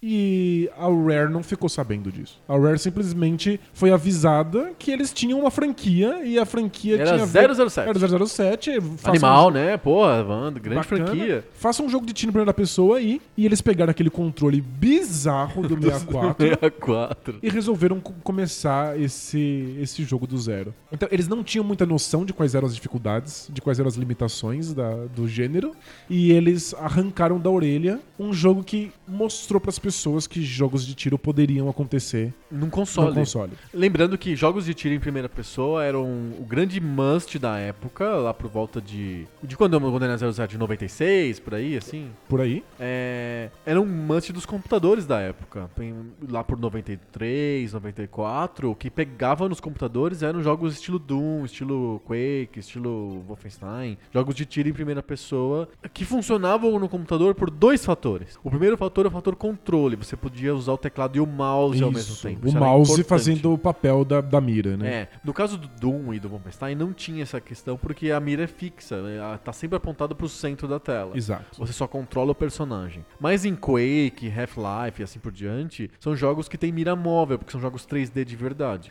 Então, ah, o, mouse, o mouse fazia esse papel de você controlar a mira e o teclado de controlar o personagem. Isso era uma coisa. A outra coisa é que jogos de tiro em primeira pessoa significa você ter mira boa, você tem que acertar alvos que às vezes são pequenos, são distantes, e você tem que ter um controle preciso sobre o que você está vendo. Mais ou menos como uns jogos de RTS, de Real Time Strategy. Então o monitor do computador que fica a 15 centímetros do teu olho funciona muito bem, porque você está conseguindo enxergar tudo com detalhe. Já uma TV de tubo no outro lado da sala não é a coisa mais boa, a coisa mais propícia pra você enxergar detalhes, pra Você você tem dar uma razão, é. mira, acertar a cabeça do cara, ou pra você pegar o micro soldadinho do, do Ni2 e mover ele. O monitor tem muito mais resolução e é muito mais perto de você pra isso. Então, pareciam que eram gêneros impossíveis de você portar pra é, consoles. Sem dúvida. E mesmo se eu, se eu conseguisse enxer- enxergar um ponto específico na tela, como é que eu ia usar meu controle pra levar a mira até esse ponto? Exato. Numa época em que não existia existiam Dois dois analógicos. O DualShock da PlayStation tinha acabado de inaugurar isso e eles eram extremamente imprecisos. Os analógicos não eram bem feitos. Não eram, eles não tinham a precisão que eles têm hoje. E olha, mesmo com a precisão de hoje em dia, é um costume aprender a controlar miras Em analógicos. em analógicos, não é fácil. O GoldenEye fez um monte de Concessões. né? concessões, inventou soluções que viraram práticas do, do, do, do- do gênero e conseguiu fazer, acho que, o, o- o jogo de tiro mais icônico da geração. Como que eu me livrava da necessidade de ficar fazendo mira precisa no GoldenEye? É tudo magnético? A coisa vai automaticamente no inimigo e Então, o tiro é bastante teleguiado, ele, ele, ele atira mais ou menos naquela região. Aham. Ele usa bastante o que a gente chama de efeito mangueira, Ah, tá. que é as armas elas, elas têm um, um movimento próprio quando elas quando elas estão atirando. Então são áreas são armas que acertam uma área geral. Então Perfeito. você vai pegando os inimigos. Mas existe um botão no, no GoldenEye, um botão de ombro no controle do 64 que abre uma mira gigantesca. Ah, ele dá um zoom. Ele dá um micro zoom, ele, ele desenha uma mira de fato redondinha, vermelha, com uma cruz no meio. Você não consegue se mexer enquanto você faz isso, porque você está usando o analógico do movimento. Agora, para controlar perfeitamente a mira, Perfeito. E os, os inimigos se mexem? os inimigos se mexem. Ah, tá. Mas é- a ideia É é, que... slow motion. Não, não, não. Ele não te dá tempo pra você fa- fazer as Não, coisas. a ideia é que a gente tá lidando aqui com um agente secreto. Então esse tiro preciso você dá quando você tá escondido, quando você tá num lugar, Perfeito. quando você tá usando uma sniper. Então é- é- a, a jogabilidade é toda pensada para que esse tiro pre- de, de precisão possa ser dado em momentos específicos. Perfeito. Não no jogo inteiro. Entendi. O cara tá na minha frente, eu vou, aí eu paro tudo, boto uma um zoom. Não é isso. Não, não. Então, isso que é legal, eles conseguiram fazer com que o 007 ajudasse a jogabilidade a funcionar. Então, muitas vezes você não quer dar tiros, você quer passar despercebido. Você quer chegar atrás do inimigo e dar um tiro de precisão na nuca dele ou um golpe de karatê. Você pode simplesmente tirar as armas e dar um socão lá e o cara desmaia. Então dá pra dizer que tem um componente muito forte de stealth no jogo. Sem dúvida nenhuma, o que facilita, esconde as limitações que o jogo tem na parte de, de tiros. Perfeito. Mas acho que o mais importante que GoldenEye fez foi, obviamente, popularizar o. Tiro o, em consoles. é, e o, o multiplayer. Ah, tá. Cortar a tela em quatro para que todas as pessoas possam jogar um jogo de tiro simultaneamente numa mesa televisão. Perfeito. Numa época em que, a gente já falou, era muito difícil fazer LAN e juntar um monte de computadores para isso. né? Sim. E Alone in the Dark. Alone in the Dark é um jogo de PC também do meados dos anos 90. Acho que eles são bem próximos em tempos temporais, né? Talvez Acho o Alone in the Dark seja um pouco anterior. Acho que o GoldenEye é de 97. É, eu acho que o Alone in the Dark deve ser 96 ou algo, algo assim. O Land Dark é de 92. 92, ele é bem anterior, olha só. É, a versão de console do Alone in the Dark ah, bom, é, tá. é de PlayStation, de, de, de 3DO. Ah, não, mas pensando no PC, é 92. É 92. E ele, então ele é, ele é bem interessante porque ele traz os cenários pré-renderizados com gráficos 3D. Então o, você, o personagem e os inimigos que você enfrenta são 3D vetoriais, poligonais, numa história de terror, né? Um- é um jogo de suspense, terror. É totalmente baseado em, no Lovecraft. No Lovecraft, você tá dentro de uma mansão, é isso? Exato. E você tem como cenário os, os cômodos dessa mansão, os, os, os cômodos aí, que os, os quartos, o jardim. Você fica o tempo inteiro dentro de um lugar fechado. Isso. Tem um jeito de descrever o jogo que vai, vai, vai soar um pouquinho similar para fãs de, de Resident Evil. Ah, sim. Você é um jogador solitário dentro de uma mansão cheia de zumbis e aí você precisa chegar no, no subsolos dessa Ah. mansão em que existem coisas que você não imaginava que estivessem lá. É isso. Perfeito. É isso, né? É isso. E aí, o lance do Alone in the Dark é que ele não é um jogo de ação, ação. Ele é um- uma mistura, né? É, tem um componente de aventura e tem um componente de meio de puzzle e de coletar itens. Ele é uma misturança de coisas. né? Perfeito. Ele quer que o jogador colete uma série de itens, explore essa mansão para encontrar itens e portas trancadas e ache as chaves e vá tentando usar essas chaves nas portas certas. Perfeito. E enquanto isso, ele te coloca uma série de inimigos que precisam ser mortos. No caso do Alone in the Dark, ou usando armas de fogo, ou usando armas brancas, ou usando os punhos. Aí ele bate, né? Ele vira Ele- um lutador de karatê. Ele dá socos e chutes no- no- no- nos inimigos, o que é disparado a pior parte desse jogo. é a coisa mais quebrada e horripilante do Alone in the Dark. Entendi. Mas existe essa possibilidade. Então você pode socar o- os seus oponentes no jogo. Legal. Mas é um ele- jogo francês, feito pela Infogrames, e que acabou foi um sucesso incrível, né? No Sem mundo dúvida. inteiro. E popularizou a ideia de usar gráficos pré-renderizados misturados com, com gráficos 3D, que se tornaram a norma dos jogos de aventura até o 3D se tornar ultra avançado já no Dreamcast, no PlayStation 2. Perfeito. É, se pensar no Green Fandango, vários jogos do PC e do- até dos, desses- do PlayStation foram nesse modelo, né?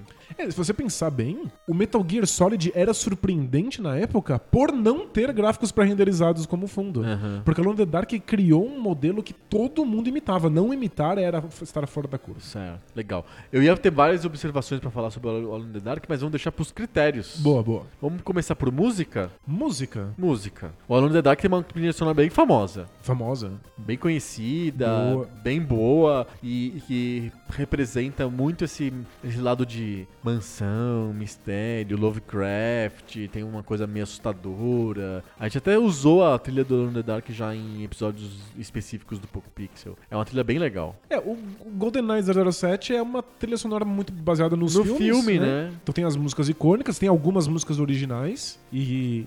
Como é que é a renderização dessas músicas no Nintendo 64? Então, é, é surpreendentemente boa se você pensar que é o Nintendo 64. Aham. Que tem problemas clássicos com música, especialmente com vozes. Então, Sim. ninguém fala no jogo. Uhum. Você tem que ficar lendo as, as conversas dos personagens. Lembrando que tem muitas interações com o personagem, tem muita conversa, o jogo tem muitas cutscenes. Uhum. né? É um jogo que, que, que se baseia bastante na história. Mas eu, eu acho que, inclusive, se sai bem. Mas é uma música limitada e, ao- ao- na minha lembrança, mais limitada tecnicamente do que o Alone in the Dark. É, o Alone in the Dark era bem legal a música. Eu acho que ele já era. Ele tinha uma versão que era distribuída por CD, então ele podia colocar mais, ah, mais, com mais informação, arquivos de som e coisas desse tipo. É, e é uma música que tem, eu acho que tem uma- um caráter de invenção melhor do que a do GoldenEye. A- As músicas dos filmes do 007 já são formulaicas desde os anos 60. Entendi. É, não tem muito o que inventar, porque senão você de- destrói um pouco da mística do personagem. É, é que nem o Indiana Jones ou Star Wars, você não consegue mudar o jeito da trilha sonora do Star Wars, sei lá. O Star Wars é um exemplo melhor que o Indiana Jones porque eles continuam fazendo filme até hoje, né? Então o filme do ano que vem não pode ser com uma música muito diferente do que o John Williams sempre fez, senão não é o Star Wars, certo? Eu acho que o Fica zero- identitário, Fica né? identitário, eu acho que o 007 também. Então isso deixa um cobertor muito curto pro compositor do- da trilha do jogo. Ele não, não consegue inventar, ele tem que seguir a- as coisas que o John Barry fez na música do cinema, né? Então ele, é, eu acho que tem menos imaginação, menos invenção do que a trilha do Alone in the Dark, que é bem característica do Alone in the Dark, desse jogo específico. É, e, e embora o GoldenEye crie uma, uma atmosfera de 007, porque a música se Lembra muito isso, e tal. é, o Alone in the Dark cria uma atmosfera muito mais difícil de criar com a música. Que é uma atmosfera de, de, de tensão e de terror, mas não terror moderno, né? Um terror É terror vitoriano. né? vitoriano, é, é uma, é uma coisa mais, mais complicada mesmo. É, eu gosto bastante, eu acho bem interessante. E eu votaria no Alone in the Dark com facilidade. Ponto pra Alone in the Dark. Ponto 1 a 0 para Alone in the Dark em música. Boa. Vamos para o critério gráficos. Gráficos. E aí, os gráficos são o ponto fraco dos dois jogos, eu acho. E, e é exatamente onde envelheceu mais, né? É, o- eu ia dizer que o GoldenEye envelheceu mais porque ele é puro 3D, mas o 3D dele ainda é minimamente digno. Ele é feio e ultra poligonal, É tudo geométrico, tudo muito geométrico, mas ele ainda faz algum sentido hoje em dia. O 3D do Alone in the Dark é uma catástrofe. Assim, é... E eu acho, sinceramente, eu, fico muito incomodado com essa mistura de cenário pré-renderizado com 3D. Te incomoda? Me incomoda bastante. Eu Acho que No tem- Green Fandango, eu acho feio. No caso do Alone in the Dark tem um, um- problema maior, né? Porque ele, tá- ele tá lidando com uma tecnologia bem primitiva. Aham. Os gráficos do cenário pré-renderizado são muito bonitos e usam uma paleta de cores mais sóbria do que os personagens em 3D. Aham. Os personagens 3D são muito feios, totalmente poligonais, assim, irreconhecíveis, com umas cores muito vivas, muito brilhantes. Então eles destoam... Cor chapada, né? É, ele não tem absolutamente nenhum traço de textura. textura. Então eles destoam mais do que o comum do- do- dos cenários pré-renderizados. É, Resident Evil mistura muito melhor os dois. Aham. Fica, você, você percebe menos. Tem um blend melhor, né? Tem- Eles se fundem. E se você pensar no, no remake do Resident Evil, o Resident Evil Remake do GameCube, Aham. você não percebe a diferença entre o 3- 3D e o pré-renderizado. Então, de fato, é uma limitação tecnológica do Alone in the Dark naquela época, era difícil de fazer. Então, acho que visualmente ele causa um pouco de desconforto. É, O 3D é medonho, mas os gráficos pré-renderizados são muito bonitos. Isso é interessante. Tem uma São- direção de arte legal. É, porque renderizados são desenhos à mão de cenários grotescos do Lovecraft. É interessante, mas. Qual que você votaria? Alone in the Dark ou GoldenEye? Porque o GoldenEye, ele tem direção de arte? Então, Ele tenta imitar o filme, né? E com as limitações do 3Dzão do 64, Então, né? todo o mérito do GoldenEye tá em recriar aquelas cenas dos filmes, os cenários, esticar os cenários para que eles possam. Ter alguma vida neles, Exato, né? pra não ser só um lugar de uma cena, com os gráficos precários do 64. Aham. Então, tipo, é, é- é louvável. É, é difícil fazer, re- replicar aqueles cenários, aquelas bases, aquelas instalações. E é tudo muito bem feito. A gente sentia jogando o, O o filme. filme. É, eu acho o gráfico do, do Alone Dark mais interessante, mas é só na parte do pré-renderizado. O 3D é verdadeiramente ofensivo. Vergonhoso, né? É, acho acho uma, uma briga difícil. Briga difícil. Vamos, vamos pro critério de direção de arte, que eu acho que é o que costuma desempatar. Justo. Porque a gente usa isso na música, a gente vai usar também no gráfico. O Alone the Dark tem uma mensagem melhor pra passar do que o 007, que, já, que é derivativo do cinema. Concorda comigo? Sim. Eu acho que nesse critério de originalidade, de ter uma proposta, uma mensagem, o Alone in the Dark merece ganhar o pontinho aí. Boa, pode ser. Concorda? É, eu tava pensando, os livros Alone in the Dark que são muito legais, que estão envelhecidos, que você pode ler. Mas o GoldenEye também tem umas- essas as coisas legais. Os menus são são pastas secretas Ah. com, com carimbos. Tem uma direção de clima. arte acontecendo e tal, mas eu acho que Alone the Dark é uma direção de arte mais difícil. Porque ele criou do zero, né? É. E o, o GoldenEye pega tudo o lore que já existe do 007.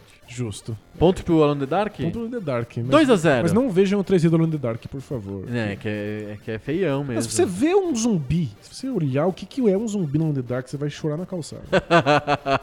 então vamos pra outro critério complicado do Alone in the Dark. Vamos para jogabilidade. Jogabilidade. E aí? Qual dos dois jogos é o menos injogável? Os dois são injogáveis. São, são, os dois são muito injogáveis.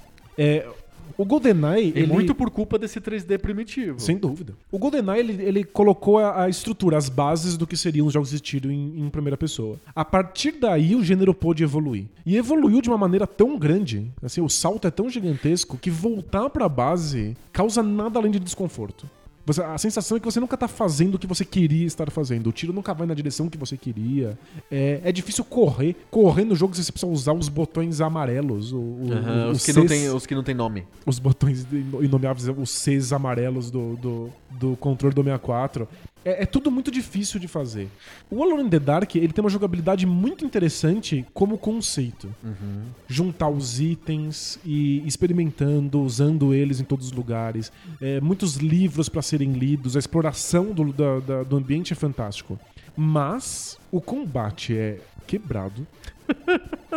Não, é bizarro. Você tem, tipo, três tipos diferentes de chute, quatro tipos diferentes de soco, fora a cabeçada. E nada serve pra nada. Nada faz sentido, nada serve pra nada, o ritmo é quebrado, é, vira quase um. Eu te dou um soco, você me dá um soco, eu te dou um soco, você me dá um soco. É um jogo de né? turno. É um jogo de. É, é- é muito ridículo. Mas é, nada é pior do que correr. No 64, você, no, no- no PlayStation, você ainda tinha a possibilidade com o DualShock de correr usando o analógico. Uhum. Fora o analógico, você precisava usar o os comandos de tanque, que são tão famosos pelo Resident Evil. Só que pra correr, você tem que dar duplo clique pra frente. Então, Você põe a direção e dá dois cliques. Todos os direcionais no seu teclado giram o, o personagem. Aham. Pra frente, faz ele andar pra frente. Perfeito. Na velocidade mais lenta da história da humanidade. Se você der duplo clique, ele corre. Mas o duplo clique tem que ser muito rápido. Ah, entendi. Inclusive no PlayStation, isso é Insu praticamente impossível de fazer. Uhum. Então você fica o tempo inteiro com, com ele dando pe- pequenas arrancadinhas e nunca correndo. Aí de repente ele corre, você fala, ah, corri, mas você não quer parar de correr porque senão você não vai conseguir voltar a correr de novo. Aí fica correndo. Então a jogabilidade é toda focada em explorar cenários e combater esses inimigos, mas o combate é quebrado e explorar o cenário é muito difícil porque se mexer é uma merda. Entendi. Todo o resto é incrível. Todo o resto. Todo o resto. O que consegue sobrar disso é incrível. É incrível, é. Eu acho que o GoldenEye tem soluções de jogabilidade muito mais Melhores. inteligentes. Aham. Então, hoje você vai ficar incomodado porque ela não, é- não são as, as, as práticas modernas. Mas você vai achar inteligente as que eles escolheram ali. Uhum. Fala assim, olha, que, que porcaria ter que usar uma mira. Mas até que essa mira funciona. Olha, que estranho ter que trocar arma assim, mas olha, funciona. É, é engraçado Tudo de falar. funciona. É, é engraçado o que eu vou falar, mas o GoldenEye funciona. É um Isso. jogo que deu certo. É. O Alone in the Dark parece que não deu certo, mas ele também ele deu super certo porque ele fez tanto sucesso. Ele, ele, ele funciona apesar desses problemas de jogabilidade. Aham. Eu, eu me arrisco a dizer que a jogabilidade do Alone in the Dark é mais interessante, mas ela também é mais quebrada. O GoldenEye, ele é, ele é um jogo da Rare, então tudo funciona. Não tem absolutamente nada que esteja quebrado. Aham. Tudo é muito bem pensado. E se a gente pensar em jogabilidade como as missões, as propostas, a Rare fez um trabalho magistral, assim. É, é o, é o que se tornou um modelo. Envelheceu mal, mas envelheceu melhor que o the Dark. Perfeito. Então o voto vai para GoldenEye. GoldenEye. GoldenEye diminui 2 a 1 No- GoldenEye consegue um pontinho aí no critério jogabilidade. Boa. A gente vai agora para talvez o ponto forte de ambos os jogos, que é storytelling. Boa. E aí? Alone in the Dark tem um storytelling próprio e é onde o jogo se sustenta, na verdade, né? É, o jogo é puro storytelling, né? E, mas é, é engraçado, ele é puro storytelling não de uma maneira que você assistiria o jogo inteiro. A história daquela mansão surge de você entrar nos cômodos, de você ver o que tem neles. É uma história que surge da exploração, não das cutscenes. Perfeito. É, Não é do manual, é de, de você estar jogando. Exatamente. E às vezes, quando você pega livros que contam coisas sobre o- aqueles personagens, aquele momento histórico, ou tem feitiços, ou seja lá o que seja. Mas é, você só precisa conhecer esse storytelling mais específico se você se interessar, se você quiser ler os livros. O resto, ele, ele vem todo da jogabilidade. É, o GoldenEye 007 tem um storytelling que se apoia nos filmes. Então tem alguns diálogos e tem ah, algumas cenas icônicas, mas se você não sabe qual é a história do filme, você não vai entender nada do que tá Ah, acontecendo. é? É mal feito, então. É porque as cenas são muito cortadas, os personagens têm aquela cara De nada. de nada travada, né? Que é um, tipo um, um cartaz colado no rosto de alguém, sabe? Sim.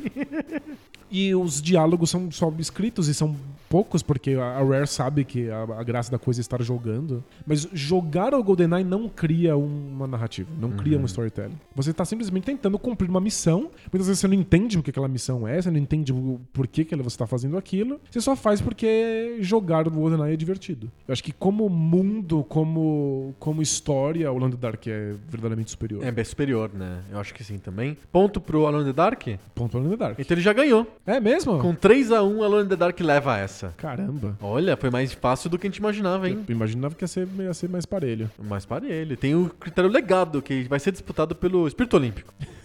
pelo espírito esportivo. Isso, é, é ética do esporte. Exatamente. E aí, legado? Os dois jogos são jogos de legado bem importante, não são? Sem dúvida. O Alone criou to- todo o gênero Adventure 3D com gráficos pré-renderizados. Certo. E também eh, recolocou o terror na cardápio dos videogames, É né? verdade.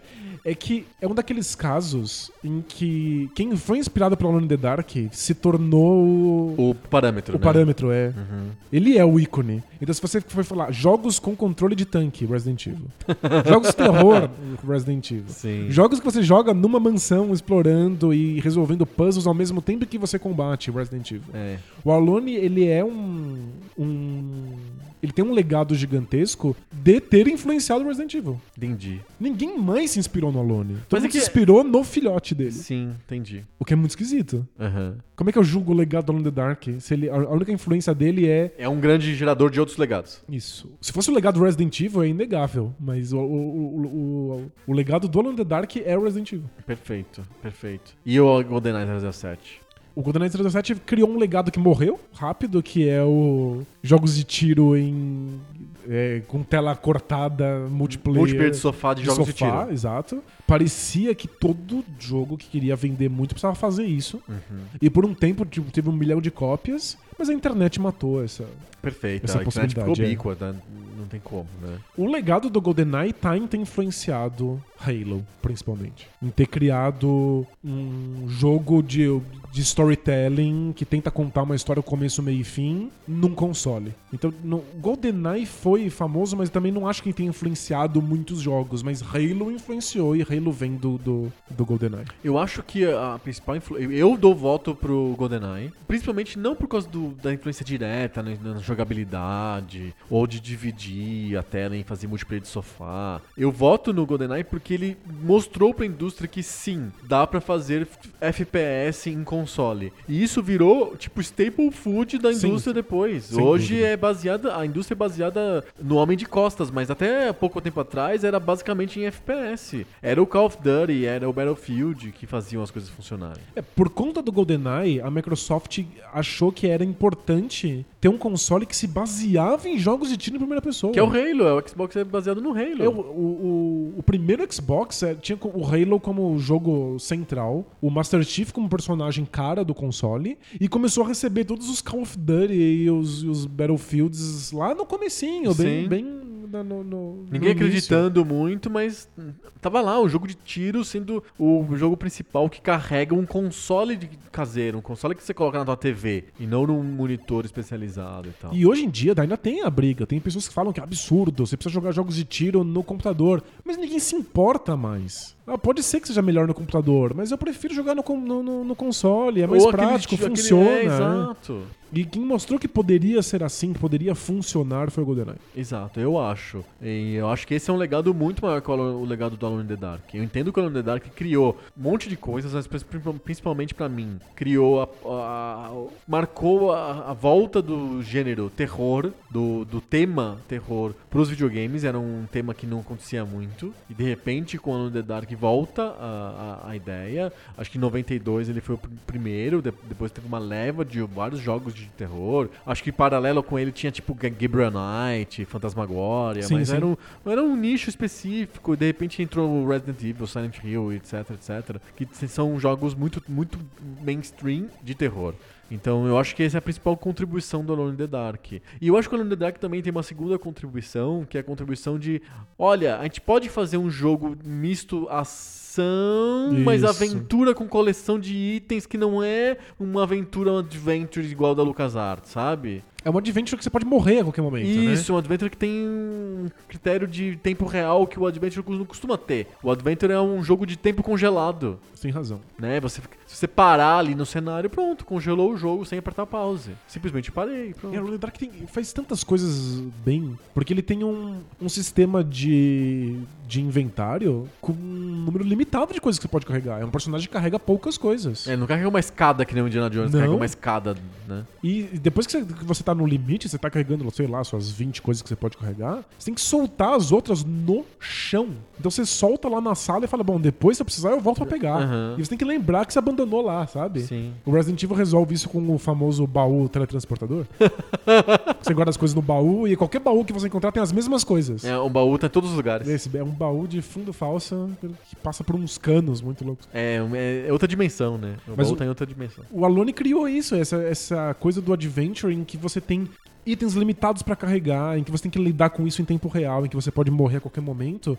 E eu acho que é o primeiro jogo de terror que é de terror. Porque os outros jogos de terror, tipo Castlevania. É, é monstro, é, é Drácula. É, é, é, é. uma ambientação que tá totalmente desconectada da jogabilidade. Sim. O Alone in the Dark é um jogo que cria uma sensação de fragilidade gigantesca, em que você de fato se sente numa experiência Tem de terror. Tem suspense real. Tá, para mim, acho que talvez seja o momento mais icônico da minha carreira como jogador. É entrar numa sala do, do A Mansão do Alone in the Dark e ter um par de olhos numa fumacinha sentado numa poltrona. e você olha aquilo e ele não tá te combatendo, não tá fazendo absolutamente ele tá nada, ele tá lá numa poltrona sentado de frente pra uma lareira. E aí você vai até a lareira para tentar pegar um cutucador de brasas? Sim. Porque pode ser uma arma interessante. E se você tocar nesse cara que tá sentado, ele se transforma num, numa junção gigante de bolhas e te sufoca até a morte. Uhum. Aquilo para mim era, era terror. Assustador. Era assim, inimigos em todos os jogos de videogame são coisas a serem mortas. Instantaneamente. Você vai lá e combate esses inimigos. Você pula na cabeça dele, você dá tiro. Esse não, é assim, se você não mexer com ele, ele vai ficar lá. Mas se você tocar, morreu. Então eu tenho uma, uma sensação de que eu não posso tocar em tudo, eu não uhum. posso explorar tudo. Você fica o tempo inteiro com medo da merda que vai acontecer. Sim. E a pena, a, a tristeza é não dar o ponto de legado para the Dark, porque isso foi mal explorado e pouco explorado. São poucos os jogos que se dispõem a ser jogos de terror que passem por isso. A maioria é monstros. É, Não são jogos de terror, são jogos de monstros. São jogos de ação, são jogos de Uhum. aventura, são jogos heróicos em que tem lá uns lobisomens. Exato. É, é Tem lá isso. uns vampiros. Tem zumbis e tal. Existe um, um legado direto Alone in the Dark que são os jogos hoje que são jogos de terror de fato. Aham. Como. Acho que Outlast é o principal. Aham. Mas eles são um nicho do nicho do nicho. E a gente tá falando do o legado do GoldenEye, é a coisa menos nicho do mundo. São Nossa, é jogos de super tiro. mainstream. Exato. É, é, são, são jogos que vendem console. Perfeito. Eu, eu dou voto no GoldenEye. Eu também. Então- Mas com, com muita tristeza no coração. É, GoldenEye a gente chegou perto no final do jogo, mas não deu jeito. O Alone, in the é Dark muito ganhou. influente, fez coisas muito incríveis. É que o GoldenEye influenciou os jogos certos. Exato. É isso. E deu, foi um sucesso incrível. Mas o Alone ganhou. O Telecat é do Alone the Dark. Boa, eu já, já, já O legado é do GoldenEye, mas o quem ganhou no Telecat é o Alone the Dark. Boa. 3 a 2 no final dos contos foi mais apertado. Ele começou com uma vantagem grande, depois o, o GoldenEye diminuiu, mas Alone the Dark leva esse Telecat. Boa. E é um caso estranho, porque eu quero dizer pra todo mundo que Alone the Dark precisa ser experimentado. Pra você entender qual é o clima, como é que o jogo lida com storytelling. A sensação de, de horror que te dá, o fato de que você. Se você estiver no lugar errado, na hora errada, você tá morto. É um pavor muito incrível, mas é injogável. Por conta dos controles, porque é difícil mexer Sim. esse personagem no E cenário. na época você releva. Hoje você não releva. Hoje, em três minutos, você, Você- te- você tentando desiste. correr, você fala assim: ah, foda-se. Ah, vá, né? Você não vai querer jogar. É um jogo injogável. O GoldenEye também é um jogo injogável. Ah, mas é, é, É, mais- menos injogável. É menos jogável, mas o Alone é mais interessante ser jogado hoje. Propõe uma coisa mais rara. Aham. É tipo, fica, fica o meu, meu apelo de que quem conseguir aguentar essa jo- eh, esse controle quebrado do Alone in the Dark deveria ver o que o jogo tá fazendo. Aham. Porque é É um realmente jogo que faria, faria sentido ter um remaster? Alguém fazer com, com controle moderno, gráficos modernos, mas a mesma ambientação, os mesmos sustos e tal. Acho que sim, acho que não não fazer um, um remake, né? Não o remaster mesmo. Não, talvez al- algumas coisas não funcionem mais tão bem hoje em dia, os sustos não funcionem tão bem, mas acho que ele tem um valor museológico muito importante que as pessoas iriam ser capazes de apreciar se o controle não fosse quebrado. Essa, re- você diz o remaster é manter os gráficos, dar um, um tapa aqui ali Isso. e os controles. Resolver os controles. Exatamente. Entendi. Não um remake, fazer um jogo moderno. Não. E porque isso eu acho que não faria sentido mesmo. Teria que repensar muitas coisas. Porque hoje jogos de terror fazem muitas coisas melhores que o Alone. Uhum. O Alone tem um valor museológico que se perde pelo fato de que ele é quebrado. Perfeito. Então a gente precisava consertar algumas coisinhas só pra poder experimentar de novo. Igual eles consertaram de alguma maneira no Green Fandango, né? Sem dúvida. Que tinha controle de tanque, eles resolveram isso. Eles colocaram lá, controla com, com, com analógico e pronto. Opcional, não é obrigatório, mas melhor do que ter que encarar o controle de tanque, né? Pois é. E Shenmue, no- na versão remaster, vai passar pela mesma, mesma coisa. Aham. O controle de movimento passa a estar no analógico, o que não tava no, no Dreamcast. Perfeito. Muito bom. Fechamos, temos um Telecat. Boa. Muito bom. Parabéns pra Alone, GoldenEye, obrigado por vir. Tem outros troféus, tem outros campeonatos. Falei, Opa, ganhou até o legado, tá ótimo. Muito bom. Temos um recadinho. Recadinho? Recadinho. O Poco Pixels tá tirando férias. São microférias, mas são férias. São férias, são férias. A gente vai dar uma pausa agora. Voltamos no começo de agosto. Exatamente. Entre esse episódio e a nossa volta em agosto, vocês serão deliciados com uma seleta de Poco Pixel. Seleta, só, só a nata. Exato, a gente vai preparar episódios almanac. Eu sei que vocês não gostam. Algumas pessoas gostam. Eu tô olhando pra vocês e vendo a cara de, de nojo que vocês estão fazendo com a palavra almanac.